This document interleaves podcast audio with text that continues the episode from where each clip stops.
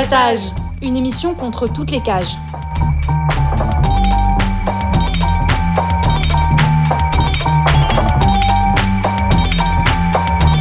Carapatage, c'est une émission contre les prisons, la répression et le contrôle.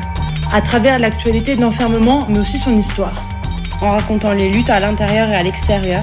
En échangeant ce qu'on a vu, lu et entendu.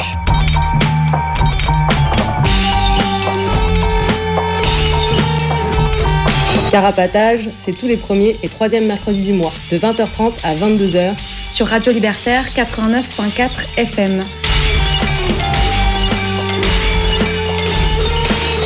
Carapatage contre toutes les cages.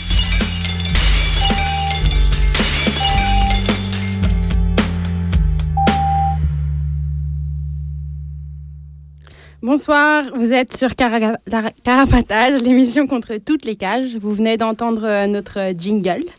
Alors, euh, on est là, malgré le confinement, on va essayer de venir euh, tous les premiers et troisièmes mercredis du mois pour faire du direct parce qu'on kiffe ça. Et d'ailleurs, on a toujours un numéro de téléphone pour que vous nous appeliez pendant les pauses musicales. C'est le 01 43 71 89 40. Et hum, pour commencer, des petites infos pratiques sur nous. Du coup, euh, on est sur 89.4 FM, Radio Libertaire. Vous pouvez réécouter euh, les podcasts de nos émissions. Là, c'est la troisième aujourd'hui. Et euh, les autres sont sur notre blog carapatage.noblogs.org. Carapatage, ça s'écrit C-A-R-A-P-A-T-A-G-E. Vous pouvez aussi nous écrire par mail pour nous donner des infos, faire des commentaires à carapatage at riseup.net.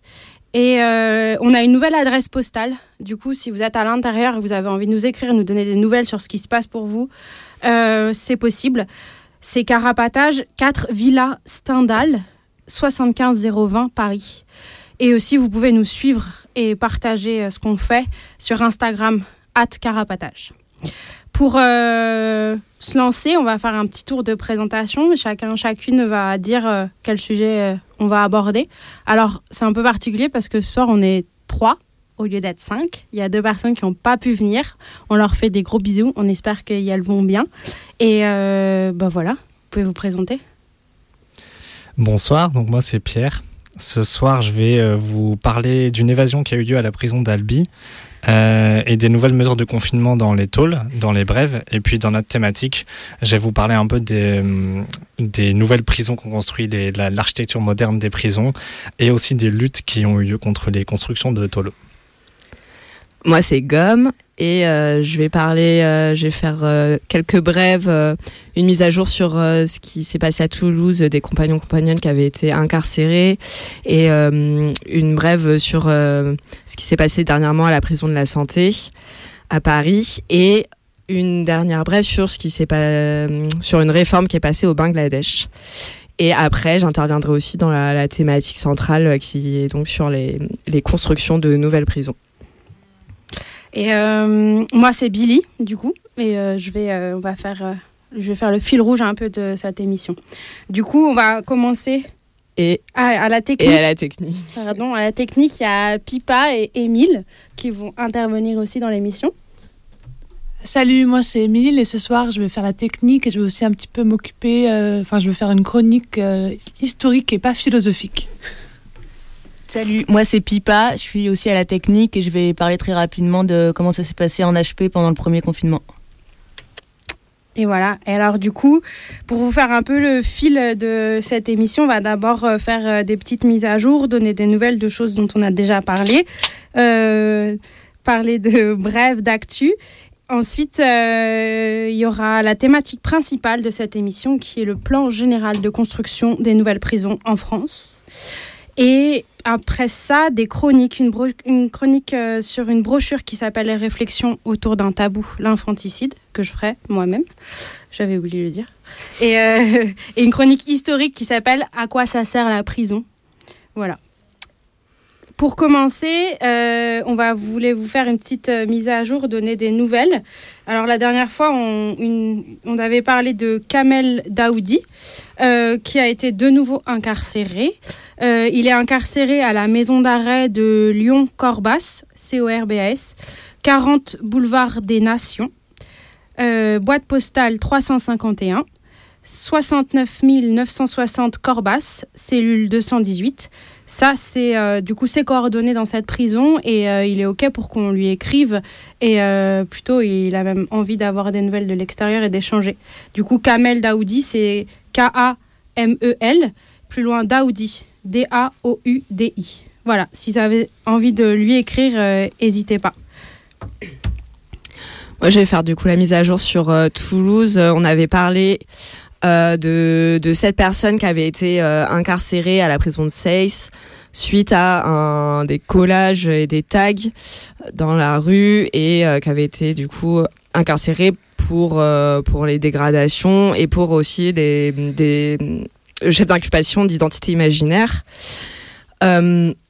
suite à ça, parmi les sept, il y en a trois qui, euh, avaient euh, décliné des identités euh, européennes mais non françaises, qui ont reçu la visite de la PAF, la police aux frontières, qui est venue délivrer des obligations de quitter le territoire et des interdictions de circuler sur le territoire.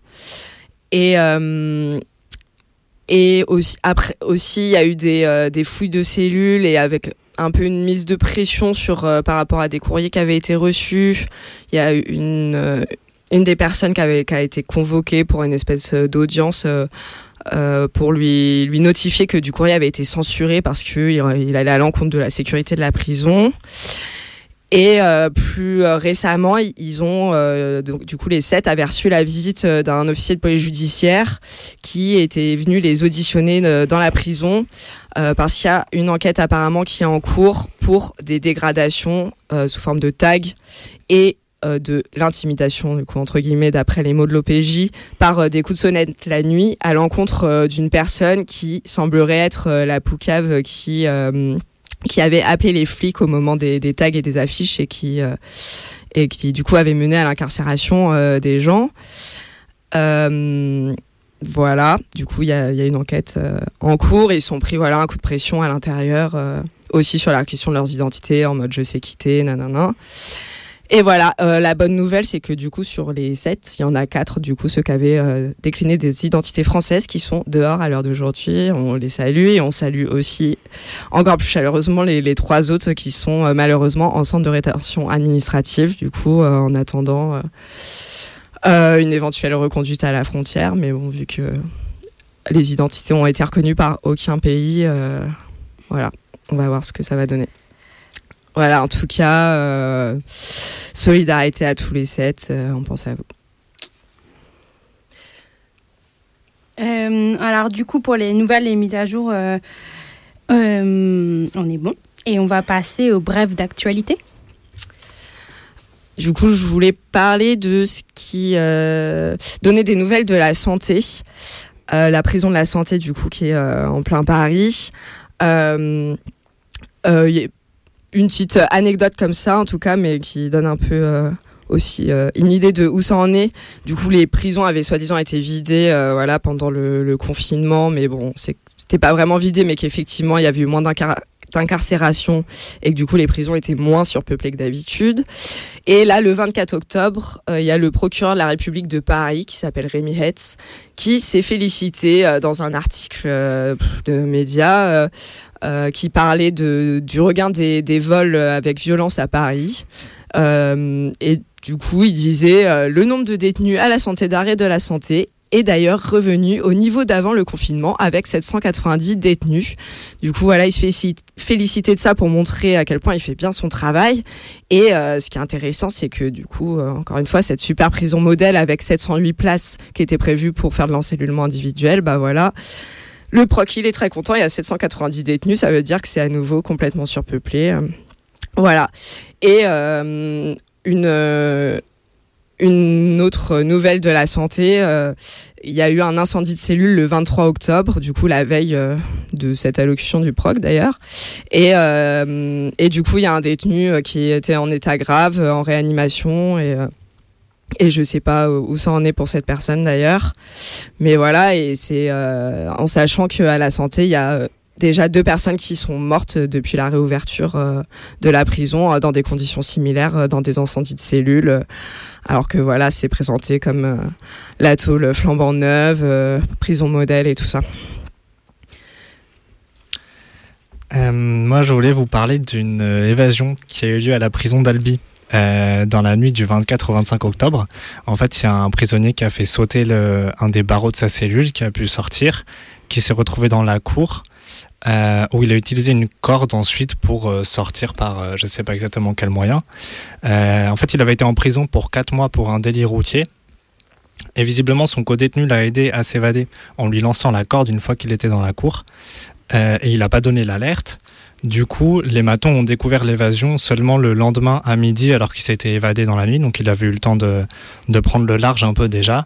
Il est toujours en cavale euh, d'après ce que j'ai pu euh, trouver aujourd'hui.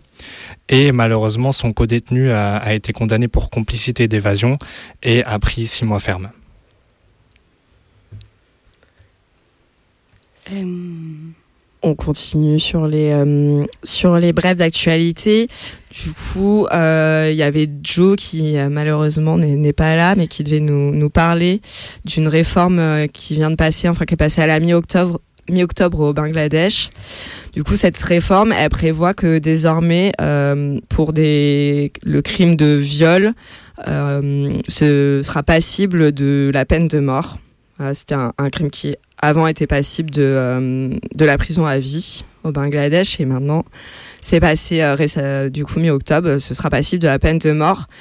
Et euh, ça fait suite en partie à des mobilisations qu'il y avait eu contre contre contre des, des, viols et notamment des, des viols des viols collectifs et tout ça. Donc voilà des trucs bien glauques et ça avait il y avait des personnes, j'imagine notamment des meufs qui s'étaient mobilisées, qui, avaient fait des manifs et tout. Et voilà, du coup, c'est la réponse euh, du gouvernement. Et euh, ben voilà, comme d'hab, en fait, euh, les, enfin, les revendications de féministes ou quoi, ça, ça donne lieu. L'État l'utilise pour faire passer des trucs hyper répressifs et hardcore comme la peine de mort. Mm. Alors qu'à côté de ça, ben, en fait voilà, ils vont ils ont rien changé aux conditions euh, qui rendent euh, ces viols possibles, c'est-à-dire euh, le patriarcat, la domination des hommes sur les femmes, quoi. Et bon, il y aurait plein de choses à en dire, je pense, sur bah, l'instrumentalisation des de, de, des discours féministes et tout ça par l'État. Et, on en a déjà un peu parlé ici, et je pense qu'il y aurait plein d'autres choses à en dire. Je pense qu'on en reparlera plus tard, mais voilà, en tout cas, c'était la, la brève. Euh, c'était tout pour cette brève. Et je prends la suite avec euh, les, les, infos euh, qu'on a eues sur la manière dont, dont, ça va se passer pour les tôles pendant ce nouveau confinement, puisque du coup le ministre de la Justice Dupont-Moretti a fait une annonce jeudi dernier dans laquelle il a parlé des prisons entre autres, et il a assez vaguement annoncé que les parloirs et le travail seraient maintenus dans les prisons. Euh, ça veut dire que les prisonniers et les prisonnières auront en fait que le travail comme activité, il y aura sûrement plus aucune autre activité. Et ils sont pas si nombreux que ça à travailler en fait, donc pour la majorité des prisonniers, ça veut dire plus plus d'activité, et ça veut dire aussi que ça va devenir compliqué pour les proches, euh, parce que on, on, constate déjà dans pas mal de prisons qu'il y a le linge qui est refusé sous des prétextes de mesures sanitaires, ou en tout cas c'est beaucoup plus dur de faire euh, de faire passer euh, du linge, qu'il y a des parloirs qui ont jamais repris normalement dans certaines prisons et qui sont annulés parfois sans, enfin quand ils sont annulés sans prévenir les proches. Souvent c'est pour des raisons de euh, le prisonnier qui est contaminé, qui est testé positif au Covid, mais on prévient pas la famille pour quelles raisons c'est euh, supprimé comme parloir et que le parloir a été supprimé. Et un autre problème qui se pose pour les proches, c'est que les attestations qu'on utilise aujourd'hui, elles sont pas faites pour pouvoir aller au parloir. Il n'y a pas de, mention de, ce déplacement. Et du coup, les proches risquent des amendes, en fait. Euh, donc bien sûr, l'objectif de, faire une annonce qui dit que le travail va continuer et les parloirs vont continuer, c'est d'essayer d'éviter qu'il y ait des mutineries comme il y a eu euh, en mars quand il y avait eu des mesures sanitaires euh, très strictes. Mais c'est pas ça qui garantit le calme dans les prisons. Et en ce moment, il y a eu plusieurs tôles où il y a eu des, débuts de mutinerie, et notamment à Bapaume, où il y a eu euh, des prisonniers qui sont en lutte pour exiger la fermeture du quartier d'isolement de la prison. Et vous pouvez, vous pouvez trouver plus d'infos là-dessus sur le site de l'Envolée. Juste deux, trois mots en plus sur Bapaume. Euh, du coup, c'est 11 personnes, euh, 11 détenus euh, du bâtiment C, qui est du coup le quartier d'isolement, qui ont refusé de réintégrer euh, après une promenade et qui sont montés sur le toit jusqu'à l'arrivée des Eris. Et, et après ça, il y a eu des, des transferts disciplinaires et, et voilà. Et d'autres qui ont été placés euh, au mitard. Et, euh, et aussi sur l'envolée, en, plus de plus d'infos sur cette mutinerie, mais aussi euh, sur les, émissions des semaines précédentes, vous pourrez retrouver un peu plus d'éléments de, contexte de ce qui se passe à Bapaume et avec des équipes de matons particulièrement har- hardcore et des, détenus qui en prennent plein la gueule et qui sont fragilisés pour une raison ou pour une autre et qui en plus en, en prennent plein la gueule par les matons. Voilà, du coup, vous pourrez trouver ça sur, euh, dans les podcasts de l'envolée sur l'envolée.net sans accent, tout attaché. Merci. Et bah du coup, euh, ça n'est fini des petites brèves d'actu. Et euh, on voulait euh, vous faire, euh, avant de passer, avant de faire une pause musicale, on voulait vous faire un petit retour sur le premier confinement en HP, en hôpital psychiatrique. C'est Pipa qui va nous parler de ça. Ouais, du coup, je voulais juste euh, revenir rapidement sur comment ça s'est passé en HP pendant le premier confinement, alors que en ce moment, le gouvernement vient de glisser dans le projet de loi de finances de la Sécu un nouveau cadre euh, juridique permettant de régulariser et donc légitimer euh, la contention et l'isolement en HP. Euh, et bah du coup pour le premier confinement en HP, bah ça s'est passé, il y a plein de similitudes avec la tôle, c'est-à-dire il y avait plus d'activités, plus de visites, plus de permission de sortie euh, pour les personnes plus de de sortie et plus de libération pour les personnes euh, enfermées sans leur consentement. Euh, après, on a eu plus de, précisions concernant l'HP de Roger Prévost à Moisselles en Val d'Oise parce que ça a été visibilisé médiatiquement, mais on peut supposer que ça s'est passé pareil ou, à peu près pareil dans d'autres HP. Et du coup, en gros, dans cette dans cette euh, HP-là. Euh, Il y a des personnes qui ont été enfermées euh, 24 heures sur 24 en cellule, qui soient à la base euh, en HP de force ou de leur propre volonté, et qui étaient euh, en pyjama, sans douche, sans heure, sans rien du tout, ni, ni même euh, bouton d'appel euh, pour certaines cellules, donc ils pouvaient euh, souffrir et crever euh, seuls dans leur cellule, quoi. Et aussi, pendant cette période, euh, il y a eu encore plus que d'habitude des personnes enfermées contre leur consentement, parce qu'elles pétaient un câble à cause du confinement, qu'elles ou pas euh, à la base un suivi psy, et, euh, et à cause du stress de l'épidémie, etc. Quoi. Enfin bref, tout ça est tout à fait compréhensible. Et du coup, donc il y a eu plus que d'habitude des personnes enfermées contre leur consentement, et je voulais juste rajouter que... à l'heure actuelle, il y a un quart des personnes euh, en HP qui sont enfermées contre leur volonté. Concrètement, ça veut dire qu'en 2017, il y avait 92 000 personnes enfermées contre leur gré en HP, que ce soit plusieurs jours, plusieurs semaines, plusieurs mois, etc. Et, euh, et je voulais aussi euh, juste évoquer un article qui est sorti sur un site bruxellois qui s'appelle levif.be BE, où il y a une personne qui euh, remet un peu les points sur les i sur, euh, sur euh, tous ces trucs comme quoi il n'y a pas assez de moyens en HP et qui rappelle en quoi c'est l'horreur dans ces lieux et en quoi ça dépend des psys à l'intérieur qui ordonnent l'enfermement sans consentement. Bon, après, personnellement, je suis pas forcément d'accord avec les solutions alternatives à l'HP qu'elle propose à la fin. Mais du coup, juste dans son article, par, par exemple, euh, elle dit des trucs comme Permettez-moi de briser un mythe, l'enfermement des fous n'a rien de romantique, ce n'est pas l'histoire de dangereux aliénés isolés en hôpital psychiatrique pour protéger la société de leurs actes. Ce n'est pas non plus l'histoire de valeureux psychiatres qui s'appliquent à contrôler la folie et la violence de leurs patients pour leur propre bien et celui du plus grand nombre. Après, plus loin, elle dit euh, Il est pourtant paradoxal de présenter les soignants comme victimes du nombre croissant de mises en observation urgentes. Si toujours plus de patients sont soumis à des mises en observation, c'est parce que toujours plus de psychiatres en font la demande. L'enfermement est prescrit par les médecins, les magistrats lui donnent force légale. Ne nous trompons donc pas, la victime ici, c'est bien le patient qui se verra confiné contre sa volonté dans un service surchargé, traité comme un criminel pour avoir osé aller mal en pleine crise du coronavirus. Car la violence dans les hôpitaux psychiatriques n'est pas celle que l'on croit, c'est celle de soignants tout-puissants que la loi autorise à vous priver de votre liberté, à vous déshabiller et à vous retirer vos effets personnels afin de vous enfermer dans une chambre d'isolement de quelques 2 mètres sur 3, à vous injecter par la force des médicaments psychotropes qui vous font ne plus vous rappeler qui vous êtes. Ok. Merci Eh pour la ben- lecture. Et pour le point. Eh ben, on en a fini pour euh, tout ce qui était des nouvelles, des brèves, des actus. Et euh, on va passer euh, à la thématique principale qui est le plan général de construction de nouvelles prisons après une pause musicale.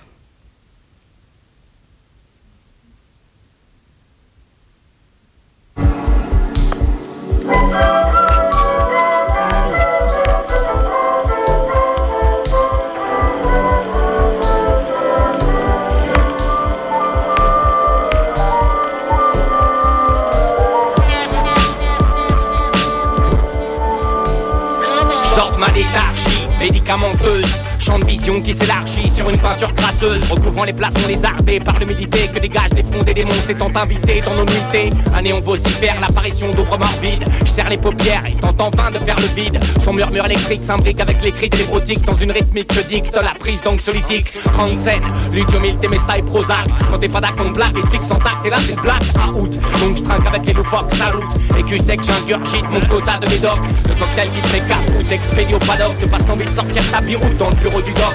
Les mirettes bordées de valises, déambulent dans Stasi Des timbrés rivalisent, confrontant leur profil C'est mon esprit qu'on sonde au service psychiatrique Mais j'ai peur qu'ils confondent folie et repli psychique.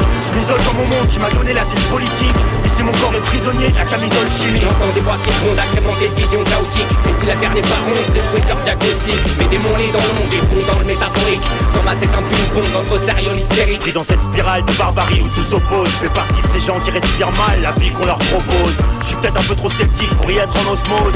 C'est des neuroleptiques qu'on m'a prescrit à haute dose. Votre paradis, c'est la parfaite réplique d'un colcos Qui cause ma maladie, mon prétérite À mon avis, je mérite autre chose.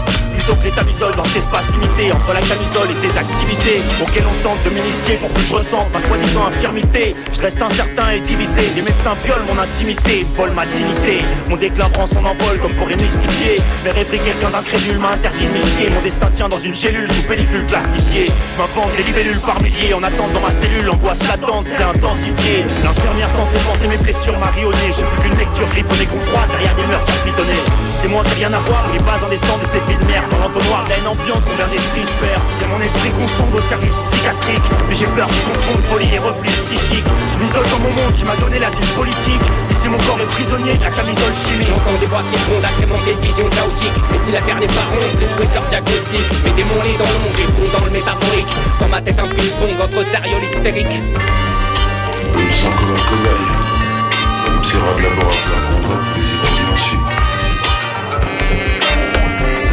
Selon le pédigré des lésions affectant ta volonté Font-toi un cobaye ou te mettent en quartier de haute sécurité Là où la densité des terres dans l'air est surpassée par l'électricité. Ici pas de légères excentricités. La connerie et sa pollution, bien à l'abri derrière une folie haute résolution. Ils m'ont mis dans ces gros blocs de béton où y a ni de sortie ni d'évolution. La chimie, les électrochocs, la lobotomie, c'est pas des solutions. On nage plus dans l'idiotisme du simple et sympathique. Et derrière ces vides, Starling surveille ses répliques. Faudrait pas que je m'accule la blouse blanche de guignol. À qui je prodigue des éclairages psychanalytiques. Mais ça me On tente manque de tact vénère et mes crises de nerfs importunent Donc on me planque mais je constate que mes défiances légères deviennent plus compactes. Au contact de mes frères d'infortune Les chances de sortir de là intact, j'en ai aucune. C'est mon esprit qu'on sonde au service psychiatrique. Mais j'ai peur qu'ils confondent folie et repli psychique.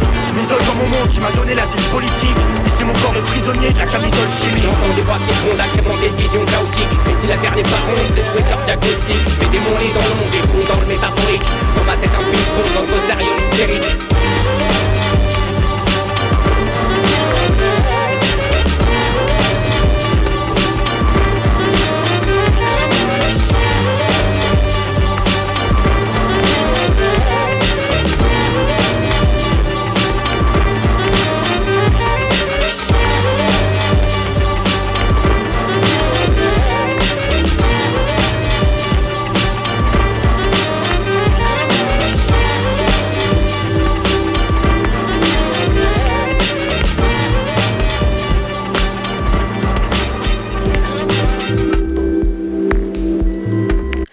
Bonsoir, vous êtes toujours sur Carapatage. Euh, C'était Camisole chimique des Kama Soundtracks. Euh, vous, pouvez retrouver, vous retrouverez le lien sur notre blog euh, de toutes les chansons qu'on va mettre ce soir. Du coup, vous êtes bien sur Carapatage 89.4 FM sur les ondes et sur Internet. Notre blog, c'est carapatage.noblogs.org pour nous réécouter. On va passer euh, à notre thématique principale de ce soir, le plan général de construction de nouvelles prisons en France.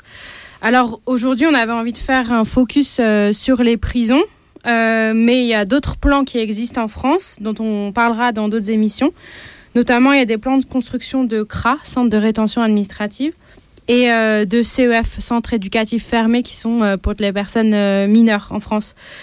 Bien sûr, il y a d'autres lieux d'enfermement qui existent et, euh, et on essaye d'en parler aussi euh, aux dans, dans nos différentes émissions. Euh, on, voula- on voudra faire aussi dans une prochaine émission un focus sur Villepinte, euh, où il y a une, prévu une construction d'une nouvelle maison d'arrêt à côté de celle qui est déjà existante. Et ce sera du coup pour une prochaine fois. Alors on va se lancer avec Gomme. Ouais, je vais présenter un peu le, du coup, ce plan de construction de prison euh, qui est en cours euh, en France. Et ce, depuis 2016, du coup. Ça avait été annoncé euh, par euh, Valls, Manuel Valls, qui était euh, Premier Premier ministre à ce moment-là. Je ne sais plus. Ministre de l'Intérieur, Premier ministre, je, je ne sais pas. On, on les confond. Je pense qu'il était Premier ministre. Du coup, c'était l'ancien gouvernement. Et ce plan, initialement, prévoyait la construction de 33 nouvelles prisons, plus 28 quartiers de préparation à la sortie, QPS, pour un total de 10 000 à 16 000 cellules supplémentaires. Ce plan, il a été... euh, sa justification, c'était, je cite, de juguler la surpopulation et de viser à l'encellulement individuel. Du coup, l'encellulement individuel, c'est-à-dire une seule personne par cellule, c'est ce qui est préconisé par euh, les directives euh, européennes. Et du coup, ces histoires de surpopulation, enfin de, de, régler les problèmes de surpopulation et euh, de euh, viser l'encellulement individuel, c'est euh, vraiment les arguments typiques, en tout cas depuis les années 90, qui sont utilisés pour justifier tous les plans de construction de nouvelles prisons. Et ce qui se passe en réalité à chaque fois, c'est que quand ils construisent une nouvelle prison, ils la remplissent directement et ils vident pas les anciennes. Et en fait, on se retrouve, au lieu d'une prison surpeuplée, on se retrouve avec deux prisons surpeuplées. Et, euh, et on voit, en fait, il suffit de regarder les chiffres, le nombre de personnes enfermées, il augmente en même temps que le nombre de places qui sont disponibles en prison. Et quand je dis place, c'est pas place officielle parce que du coup, eux, quand ils annoncent une place, bah, en général, dans la réalité, c'est plutôt trois places, vu qu'ils entassent les gens par trois dans des cellules qui sont prévues pour une personne à la base. Euh, et du coup, euh, plus voilà, plus il y a de places officiellement, bah, plus il y a de personnes enfermées. Et ça, il, voilà, il suffit de jeter un œil aux chiffres pour, euh, pour en avoir la confirmation. Et donc, par exemple, à la santé, j'en peux, je parlais de la santé tout à l'heure, quand ils ont annoncé, fait tout le battage autour de la rénovation de cette prison, euh, ils présentaient, euh, ils parlaient évidemment d'encellulement individuel et tout ça, ça faisait un peu partie de, enfin, c'était dans la même, euh, la même idée que, que le plan de construction de prison. Et sauf qu'en fait, ils ont installé les lits euh, superposés avant même la réouverture. Du coup, pour une prison, ils disaient, bah en fait, ce sera de l'encellulement individuel. Bah finalement, avant même que les détenus aient commencé à réintégrer la prison, ils avaient déjà installé les lits doubles. Euh, avec euh, la directrice qui avait dit bah oui bah vaut mieux euh, être prêt quoi. Et, et oui c'est vrai que le lit double c'est enfin le lit superposé c'est mieux que le matelas par terre. Mais bon de toute façon finalement ce qui va se passer c'est le lit superposé plus le matelas par terre certainement d'ici pas longtemps. Voilà et du coup même pas un an après sa réouverture la santé était déjà surpeuplée. Voilà. Et de toute manière, euh, pour dire quelques mots sur ces histoires d'encellulement individuel, du coup, qui est le, truc préconisé par, euh, par l'Union euh, l'Union européenne, bah, en vrai, pour le moment, l'encellulement individuel, c'est utilisé plutôt comme une punition. C'est des mesures d'isolement qui permettent de séparer les détenus les uns des autres. Et du coup, c'est dur à, croire que si un jour ils, appliquaient vraiment l'enseignement individuel, ce serait pour par un souci de bien-être des personnes détenues. Qu'en fait, ce sera pas un choix, ce sera imposé. Et en fait, du coup, c'est pas même si ça, peut apporter des choses ça peut apporter un, peu de confort, mais en fait, tant que ce n'est pas un choix d'être ou de ne pas être seul en cellule, bah, on s'en fout, ça change rien, ça change rien à, la détention, quoi. En tout, quoi, en tout cas, quoi qu'il en soit, c'est pas à l'ordre du jour, ces histoires d'encellulement individuel et de jugulation, jugulement, je ne sais pas, de la surpopulation. Parce que, en fait, ce qui est très clair euh, dans ce plan prison et comme euh, dans tous les plans euh, qui ont précédé, c'est que le but, c'est de pouvoir enfermer toujours plus de monde. Alors, où il en est ce plan à l'heure, au jour d'aujourd'hui? Du coup, le gouvernement actuel, il a continué la même ligne. Il annonce 7000 places en plus d'ici 2022 et 8000 hypothétiques d'ici 2027. Du coup, euh, voilà, ça continue. C'est dans la même idée que le gouvernement précédent, même s'il y a des projets qui ont été abandonnés, euh, notamment pour des histoires de difficultés à trouver euh, les terrains où construire les prisons. Et que tous les projets, même ceux qui vont se faire, et tout a pris du retard. Mais globalement, ça continue. Et il y a une dizaine de prisons dont les travaux sont en cours ou en cours de lancement. dont dans dans cette dizaine, il y en a quelques-unes qui sont des rénovations euh, slash extensions de prisons qui existent déjà. Euh, quelques-unes et les autres c'est vraiment des prisons euh, nouvelles de bout en bout.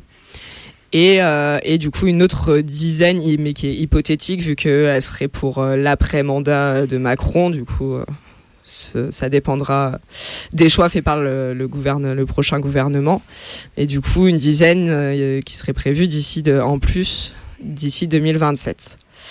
Euh, et en plus de tout ça, 17 SAS, du coup c'est le nouveau nom euh, qu'ils ont donné. Euh, du coup avant ils disaient quartier de préparation à la sortie, maintenant ça s'appelle structure d'accompagnement vers la sortie, SAS. Voilà, nom différent, même merde. Et du coup ils en prévoient 17. et on en reparlera tout à l'heure. pour finir, je voulais dire un mot sur le processus de construction d'une prison. Voilà, expliquer un petit peu comment ça se passe. Du coup, c'est euh, bah, des processus longs. Il y en a environ pour 10 euh, ans à ce que, enfin voilà, que toutes les, toutes les étapes se fassent. Et ça met en jeu tout un tas de collabos, que ce soit du public, du privé, même de l'associatif, qui vont participer et pouvoir faire exister ce fabuleux projet de nouvelle prison.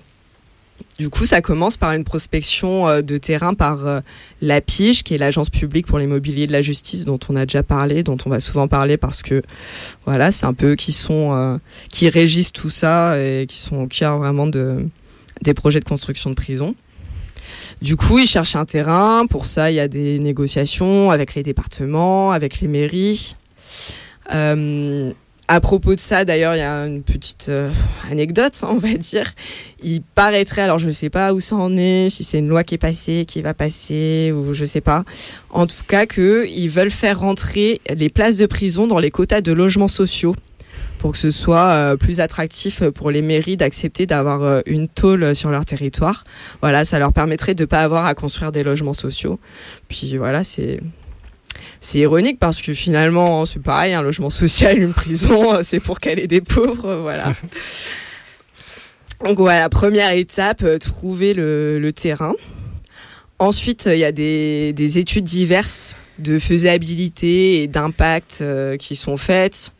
Du coup, et notamment d'impact écologique parce que, voilà, évidemment, euh, c'est dans l'air du temps. Les constructions des prisons sont, sont éco éco-citoyenne, développement durable. Du coup, il y euh, y a tout un tas de trucs qui sont faits, des prospections écologiques euh, pour euh, concernant la faune et la flore, pour voir s'il n'y a pas des une saloperie d'espèces protégées qu'il faudrait déplacer ou voilà. des études du sol, de la répercussion sur les eaux, de la pollution lumineuse et sonore, de l'impact sur le trafic, etc. tout ça fait voilà par des, entreprises qui se remplissent grassement les poches au passage. Après ça, il y a éventuellement des expropriations du coup, si le terrain choisi euh, appartient à quelqu'un, ce qui est forcément le cas en général, vu que tout appartient à quelqu'un en France en tout cas, et, euh, et, une modification éventuelle du plan local d'urbanisme, le PLU, qui est genre le, je sais pas, le document qui dit ce qu'on a le droit de faire, de construire ou pas sur euh, un territoire, quoi. Euh, et du coup, pour pouvoir modifier ce, PLU, il faut une déclaration d'utilité publique du projet qui est faite avec euh, des enquêtes de concertation euh, à l'appui, du coup, des réunions, des enquêtes sur Internet, des boîtes aux lettres pour pouvoir glisser son petit billet pour donner son avis sur le projet et faire d'éventuelles critiques et ajustements.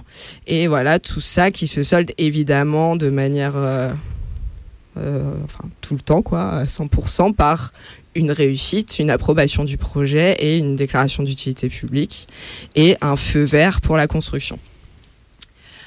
Euh, ensuite, il y a l'appel d'offres pour la réalisation du projet. Pendant toute une période, c'était fait sous, sous, forme de gestion déléguée ou de partenariat euh, public-privé. Du coup, en gros, l'État déléguait complètement le projet à une grosse entreprise du coup les, les connus hein, pour être les qu'on la palme des collabos, bah il y a Bouygues, Vinci, Eiffage, Spibatignol. Du coup, c'était voilà, eux, l'État déléguait tout à une grosse entreprise qui, elle, choisissait après ses sous-traitants et tout ça, et qui gérait euh, complètement la construction et le après la, la maintenance et le, le, le, fonctionnement de la prison. Et l'État était euh, locataire de sa prison euh, pendant euh, quelques années avant de finalement en faire l'acquisition. Bref, maintenant c'est un peu différent, ils font plus exactement ça, mais ça reste un peu pareil. Des grosses entreprises qui gèrent le truc et qui choisissent des, des sous-traitants. Du coup, voilà, pour la conception, il y a il faut un maître d'œuvre, euh, des architectes, des paysagistes, des acousticiens, etc. Tout un lot de encore de personnes, d'entreprises, euh, d'assauts qui se font du fric euh, sur les prisons. suite à ça, bah, le chantier commence, les travaux ont lieu et finalement, si tout se passe bien ou mal pour nous, bien pour eux, la prison est finalement mise en service avec encore tout un tas de d'acteurs collabos qui vont faire tourner la machine, que ce soit par le nettoyage, la fourniture des repas et des cantines, la maintenance, etc. etc. Voilà un peu pour le, le, le, tableau de c'est quoi une construction de prison et qui ça et qui se fait du beurre dessus et qui y participe et, euh, et qui représente éventuellement des, des failles à exploiter. à exploiter. Et euh, ça me fait penser, ça me faisait penser euh, au ce truc des enquêtes publiques là que souvent, euh, souvent ça, c'est une espèce d'étape euh, pour on va dire démocratique là, citoyenne, de genre euh, venez, euh, venez nous parler, venez nous dire ce que vous en pensez tout ça et que on remarque qu'en fait c'est un peu tout le temps pareil, quel que soit le projet, euh, que ce soit la construction d'une centrale, la construction d'une prison, la construction d'un d'un lieu comme ça qui va rapporter plein plein de fric et qui va qui va servir l'État.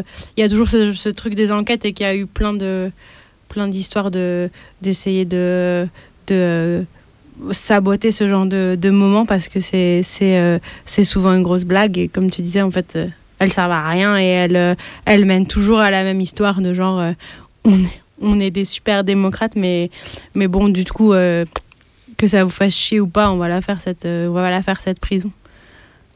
Oui ça peut jamais être des moments de vrai dialogue entre guillemets. Ouais. Ça sera toujours le même objectif. Mais moi ça m'a fait penser à un truc ce que tu as dit et que je vais en partie aborder juste après, mais j'avais pas réalisé que tous les arguments écologiques ou euh, euh, en quête d'impact euh, de pollution lumineuse, pollution sonore, pollution des eaux, etc. C'était un peu des nouveaux critères qui, enfin, soit expliqué, soit été là, un peu un, un, dérivé de ça, du fait que les prisons sont construites de manière hyper isolée maintenant, un peu loin, loin de là où les gens vivent. Mmh. Et du coup, ça complique la vie des détenus et des proches. Et en fait, tous ces nouveaux critères-là pour soi-disant faire des trucs un peu plus responsables ou je sais pas quoi, en fait, ça, c'est, c'est un peu des, des, des, trucs fallacieux pour, pour construire des prisons qui, sont, qui emmerdent d'autant plus tout le monde qu'elle complique la vie des gens, mm. qui est déjà bien compliquée par la prison. Euh, donc je vais enchaîner en, en, faisant une petite chronique qui aurait dû être faite par euh, Henri, mais je vais lire ses notes. euh, qui parle des, de la nouvelle architecture des prisons, des vieilles prisons contre les, enfin versus les prisons modernes, euh, et de où sont construites euh, les nouvelles prisons, comme j'ai un petit peu commencé à l'aborder. Et donc, un des arguments que donne l'État pour convaincre qu'il faut construire des nouvelles prisons, c'est de dire que les prisons actuelles euh, sont trop vétustes, euh, que euh, elles sont dans des mauvais états euh, euh, sanitaires, etc. Enfin, des, des conditions de, de vie qui sont mauvaises pour les détenus. Euh, ça, c'est clair que c'est vrai, euh, qu'il y a des tôles qui sont hyper crades, qui sont infestées de punaises de lit, de rats, de, enfin de, voilà, de, de, plein de plein de choses dans ce genre. Euh, sauf que au lieu de d'en faire un prétexte pour euh, mettre les gens dehors, de libérer les gens, ils préfèrent construire du neuf et en même temps continuer à utiliser des, des anciennes tôles d'ailleurs. Euh, et euh, les nouvelles prisons, c'est pas tout le temps une bonne nouvelle pour les prisonniers parce que l'architecture euh, qu'ils qui mettent en place est pas du tout favorable euh, au contact humain. Tout est électronisé. Euh, ils ont beau mettre de la couleur au mur et une douche en cellule, une tôle, ça reste une tôle. Ça reste un endroit où on n'a pas envie d'être et qu'il faut détruire. Euh, comme l'a si bien dit Henri. les, les, prisons modernes, elles permettent aussi de mettre en place des régimes de détention différenciés. C'est-à-dire que euh, c'est des régimes qui permettent de discipliner les prisonniers, qui leur imposent des conditions de détention strictes, ou s'ils sont, euh, s'ils jouent pas le jeu, s'ils sont pas, euh, s'ils sont pas bien dociles, euh, et des conditions plus souples, plus agréables entre guillemets, si jamais ils sont un peu plus un peu plus gentil euh, du point de vue de, de la paix. Et euh, ça, ça met en place un système de, de carottes et de bâtons, parce que du coup, si un détenu est dans le, dans le régime de détention plus souple, euh, il a intérêt à continuer à, à bien se tenir, parce que il risque de ensuite repasser dans le, dans le régime de détention plus strict, qui, ce qui est d'autant plus d'autant plus désagréable. Donc c'est aussi un moyen de contrôler, euh, de contrôler les prisonniers parce que du coup tout le monde va essayer de se comporter gentiment pour euh, essayer d'avoir des, des, petites, euh, des petites améliorations de la part de la paix. Et en France, ces régimes de, de, détention différenciés, enfin le régime souple, il est mis en place dans, dans certaines prisons. Il s'appelle le régime respect ou respecto. Enfin, je crois que les deux, mm -hmm. les deux sont utilisés. Euh, et euh, aussi, donc les nouvelles prisons, comme j'ai dit tout à l'heure, elles sont souvent construites loin des villes. Ouais, tu voulais dire quelque chose? Je vais juste dire un petit mot sur respecto ou respect. Euh, en fait, c'est moi de ce que j'en comprends, c'est un régime qui est mis en place dans des maisons d'arrêt, du coup les prisons pour courte peine, qui normalement ont, sont complètement en régime porte fermée. Il n'y a pas de circulation dans les coursives et tout ça. Euh, et, euh, et, du coup, respecto, c'est de mettre euh, de mettre des régimes euh, portes ouvertes où les, les, prisonniers ont la clé de leur cellule et tout ça dans des maisons d'arrêt, alors que normalement c'est euh, plutôt euh, c'est seulement dans les centres de détention, du coup, les prisons pour pour les peines de plus de deux ans où il y a des régimes portes ouvertes, quoi. Mmh. Et voilà. Et... Ok. Ok. Ouais, c'est ça que je comprends de, de, de respecto. En tout cas, dans les, enfin que ce nom de module-là, c'est, ça concerne les maisons d'arrêt, quoi. Ok. Et que, mais il y a aussi dans les centres de détention des gradations comme ça, avec des régimes, en tout cas dans les, les centres de détention modernes, des gradations comme ça aussi, euh, avec le régime porte ouverte, semi-ouverte, fermée. Euh, mmh. euh, voilà. Mais il me semble que le, le terme res respect, respecto, c'est parce que c'est spécifique aux maisons d'arrêt, mais peut-être. Ouais. Déjà, rien que le nom, du, le nom de, ce, de ce régime est bien dégueulasse, moralisateur, euh, module respect. Enfin bref. Euh, et euh, oui, je disais, du coup, les nouvelles prisons, elles sont souvent construites loin des villes et donc difficilement accessibles par les proches et par les détenus aussi, mais par les proches qui viennent au parloir euh, régulièrement. Euh, donc construire une prison loin de tout, ça met des bâtons dans les roues aussi aux initiatives de solidarité. Quand les prisons sont dans les villes, on est plus vite au courant de ce qui s'y passe, on peut plus facilement se rassembler devant, faire un parloir sauvage. Euh, et les éloigner, ça éloigne les prisons euh, du regard et des oreilles, et ça permet d'invisibiliser euh, ce que l'État y fait. Et je voulais rajouter sur un, un des trucs qui montre euh, que bah en fait ces prisons modernes, modèles euh, et tout ça, bah en fait euh, elles sont aussi dures à vivre que les prisons vétustes. C'est que par exemple il y a les il y a la prison de le centre de détention de Valence ou le- le- la centrale je sais plus si c'est une centrale ou un centre de détention quartier Maison Centrale. Ouais. Mm. Qui euh, alors j'ai plus les dates mais c'est vraiment pas longtemps après sa construction et du coup c'était euh, c'était le plan prison précédent et c'était euh, c'était présenté pareil voilà la prison modèle et tout ça qui a été flambant neuve et en fait il y a une mutinerie un peu historique enfin un truc vraiment énorme qui a eu lieu. Je sais plus combien de temps c'était après son ouverture mais c'était vraiment pas longtemps après. Et et je sais pas comme autre exemple de, comment ça se passe mal dans les nouvelles prisons. C'est euh, bah, par exemple ce qu'on disait, ce que je disais sur la santé tout à l'heure. Et euh, depuis la réouverture, bah, en fait, voilà, il y a des feux, des feux de cellules, il y a des tentatives de suicide euh, récurrentes. Enfin, non, les gens vont pas mieux parce que les, les murs sont sont propres, quoi.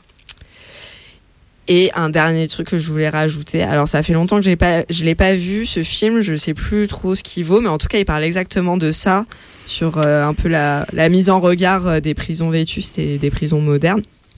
Et du coup c'est un film qui s'appelle un documentaire qui s'appelle Le Déménagement. C'est de Catherine Réchard.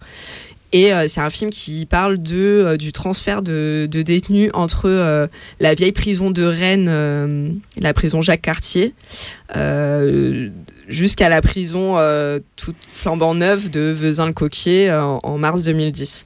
Voilà, du coup, il y a des, des interviews qui sont faites des détenus quand ils sont encore à Jacques Cartier, du coup dans la prison miteuse pourrie, et ensuite, du coup, comment ils perçoivent le fait qu'ils vont être transférés dans une nouvelle prison flambant neuve et tout ça. Et après, une fois qu'ils sont euh, dans euh, justement à Vezin-le-Coquier, dans, cette prison euh, modèle, toute neuve, euh, toute pimpante. Et euh, voilà, du coup, c'est un peu. euh, je pense qu'on mettra la, la référence ou quoi sur internet. Mais, euh, mais je, me souviens plus très bien du film, mais il me semble que c'est exactement ces, ces, euh, enfin, ça touche à ces considérations-là sur euh, bah, fait euh, l'enfermement juste c'est c'est qu'il y a des choses mieux des choses pires mais que finalement c'est tout aussi insupportable euh, quelle que soit la, la gueule de la cage.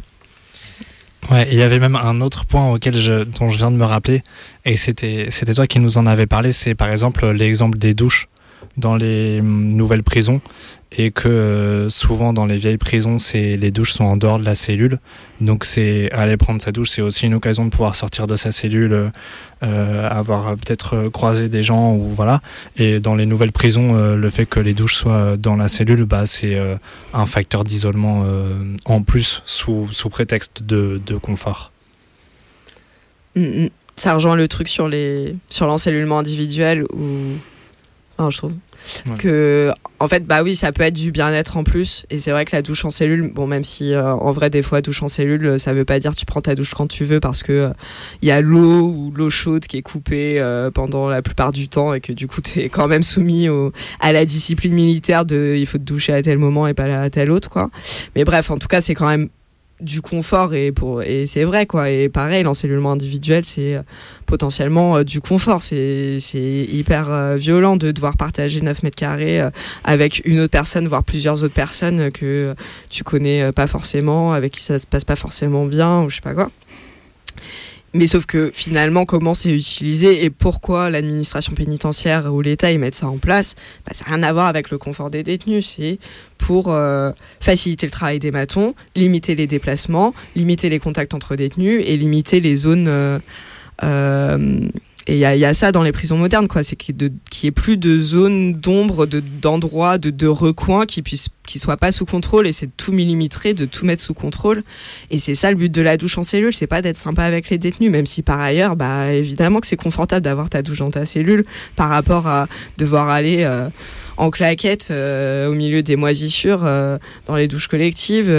Bien sûr, quoi. Mais en tout cas, de pourquoi ils le font et du coup et, c'est ce qui se passe euh, c'est ce qui se passe dans les prisons modernes quoi. Du coup en fait euh, bah, les gens sont plus isolés et, du coup bah tu peux en venir je pense à regretter ta douche collective aussi pourrie soit-elle et même si tu as un peu plus de confort parce que bah en fait ce que tu as perdu enfin tu as, gagné du confort euh, mais tu as perdu un bout de sociabilité quoi. Bon après ça dépend comment ta sociabilité se passait évidemment mais mm. en tout cas c'est juste pour dire que eux pourquoi le, la paix l'administration pénitentiaire ils font ça ça n'a rien à voir avec le bien-être c'est vraiment un, une volonté de contrôle toujours plus euh, complète euh, mm. totalitaire sur euh, les personnes détenues et puis euh, moi, ça me fait penser ce truc des douches que, que effectivement, ça, ça, ça peut paraître, euh, et ça, paraît pas forcément évident de l'extérieur. On peut se dire ah ouais, c'est trop cool d'avoir sa cellule de, euh, dans euh, sa douche dans sa cellule et euh, et pas l'inverse. Et mais en fait aussi c'est c'est grave un moyen de sociabilité aussi parce que notamment bah dans les tôles bah dans les tôles pour mecs, j'ai moins d'écho, mais dans les tôles pour meufs, c'est aussi un moment pour se rencontrer, pour se parler. Et en fait, il y a aussi. Enfin, moi, j'ai plus entendu parler de ça, mais de, des meufs qui relationnent, qui ont des relations amoureuses entre elles. Et en fait, elles ont aucun espace pour se rencontrer. Et souvent, quand la paix, elle, elle découvre, quand l'administration pénitentiaire découvre que des meufs ont des relations amoureuses, ils font tout pour leur empêcher de se rencontrer, de faire du sexe, d'être d'être dans leur relation amoureuse. Et qu'en fait, les douches, c'est des espaces où elles, elles trouvent cet espace de ce moment de liberté, ce moment d'intimité. Et que du coup, euh, et qu'en plus, dans les douches, euh, souvent, enfin, euh, les matonnes quand elles ont pas de, quand elles ont pas de, de, on va dire, de velléité contre toi ou qu'elles sont pas, euh, qu'elles te surveillent pas particulièrement, elles te laissent entrer à 5-6 dans les douches et puis elle vient pas regarder comment tu te frottes le ventre ou les aisselles, quoi. Elle te laisse faire ton truc et qu'en fait, quand, quand elles ont des suspicions que, ah, il y a des relations entre des meufs là, par contre, elles viennent faire chier, puis elles peuvent rentrer tout ça. Mais que du coup, ça montre bien que c'est un espace où en fait il y a des personnes qui trouvent euh, qui trouvent des mini des brèches de liberté de pouvoir euh, de pouvoir se rencontrer de pouvoir se toucher de pouvoir avoir euh, partagé de l'affection et tout ça. Et, euh, et que du coup faire les douches en cellule ça ça vient casser ce truc là ça vient casser ce truc de en fait non vous allez avoir aucun espace de liberté vous allez avoir aucun espace pour vous rencontrer pour vous et aucun espace qui n'est pas surveillé quoi. Et du coup vous pourrez pas le faire parce que bon bah, c'est pareil dans les meufs euh, et les mecs se croisent en promenade, par exemple, mais les promenades, elles sont méga surveillées aussi. Du coup, c'est hyper difficile de partager des choses de l'ordre de la tendresse ou de l'intimité.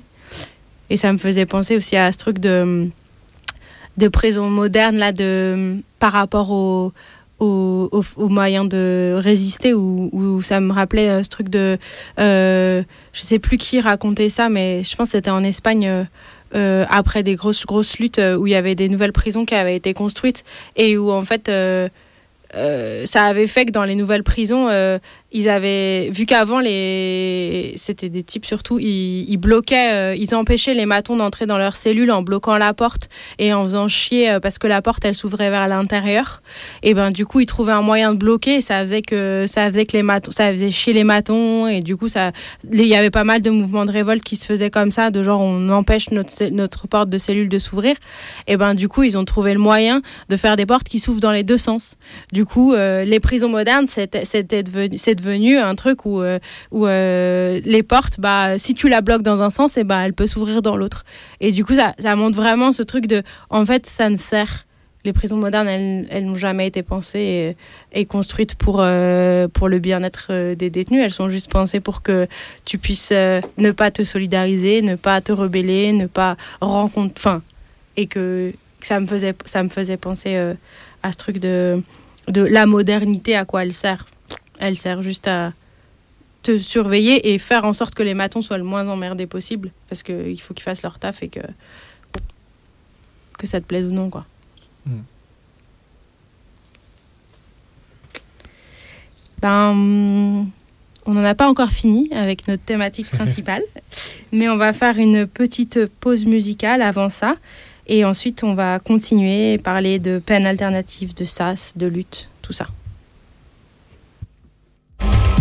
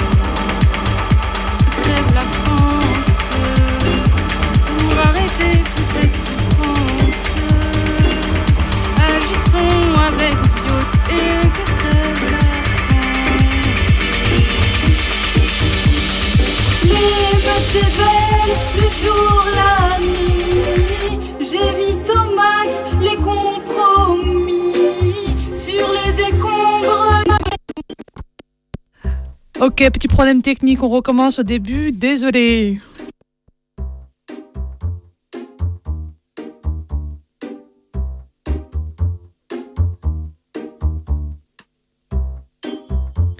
Et c'est parti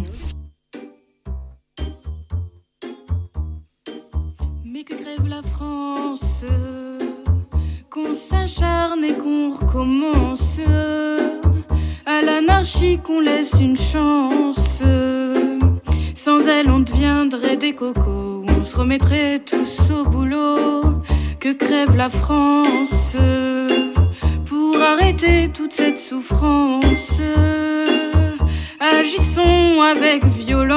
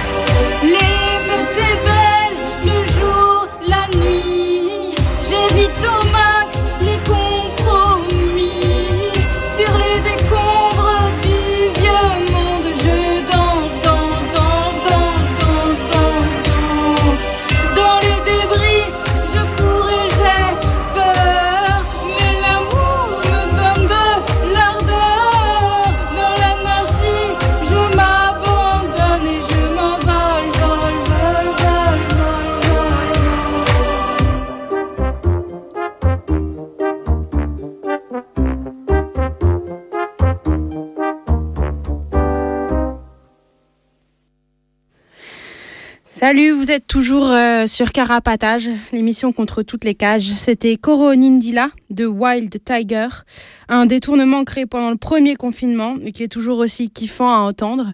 Du coup, on vous l'a passé. Euh, vous pouvez trouver, euh, on vous mettra le lien sur notre blog de Wild Tiger pour réécouter cette chanson en boucle. Vous êtes toujours du coup sur les Carapatage et vous pouvez nous écrire sur papier si vous êtes à l'intérieur ou à l'extérieur.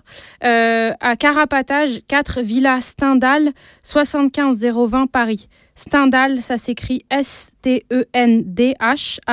Voilà, c'était pour préciser. Euh, on va continuer notre thématique principale avec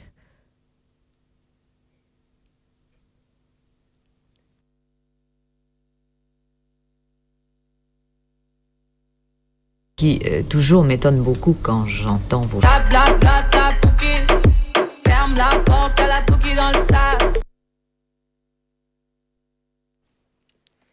oui, donc on va parler des SAS, euh, justement, avec Aya Nakamura. Pardon. Du coup, euh, les structures euh, d'accompagnement vers la sortie, entre autres, et, de... et pas que, parce que du coup, avec ce plan prison, euh, parallèlement, il y a tout euh, un, un discours, un battage et des réformes sur euh, les peines alternatives avec un, un- une place prédominante euh, donnée à la valeur travail et du coup au, travail, euh, la place du travail dans la réinsertion. Euh, du coup, donc ce plan de construction de nouvelles prisons, euh, il, était lié à une réforme des, peines de la justice qui est en vigueur depuis mars dernier. Euh, donc, soi-disant, ces mesures, ces histoires de peines alternatives, c'est censé envoyer, euh, faire en sorte qu'il y ait moins de gens dans les prisons. Mais finalement, quand on regarde, euh, quand on regarde de plus près, euh, c'est plutôt des mesures qui, qui du coup favorisent la mise au travail des gens qui sont sous main de justice et qui permettent l'extension du contrôle, de la surveillance à l'extérieur des prisons. Et, et ce sont des peines qui, en fait, se rajoutent à, se rajoutent à la prison et ne viennent pas la, la remplacer. Du coup, ce qui se passe, c'est que des, personnes qui auraient pas été condamnées ou euh, qui, enfin, qui, quoi qu'il arrive, n'auraient pas pris une peine de prison pour des faits, euh, pour des, pour ça, pour euh, voilà, pour tel fait, bah, avant t'aurais pas pris de, prison, bah, bah, avec les peines alternatives, ça fait que on peut quand même te condamner, même si on t'envoie pas en prison. Et du coup, c'est des peines, euh, les peines alternatives, toujours elles viennent se surajouter aux mesures euh, de- d'emprisonnement ferme et elles viennent pas, euh, viennent pas du tout remplacer l'emprisonnement.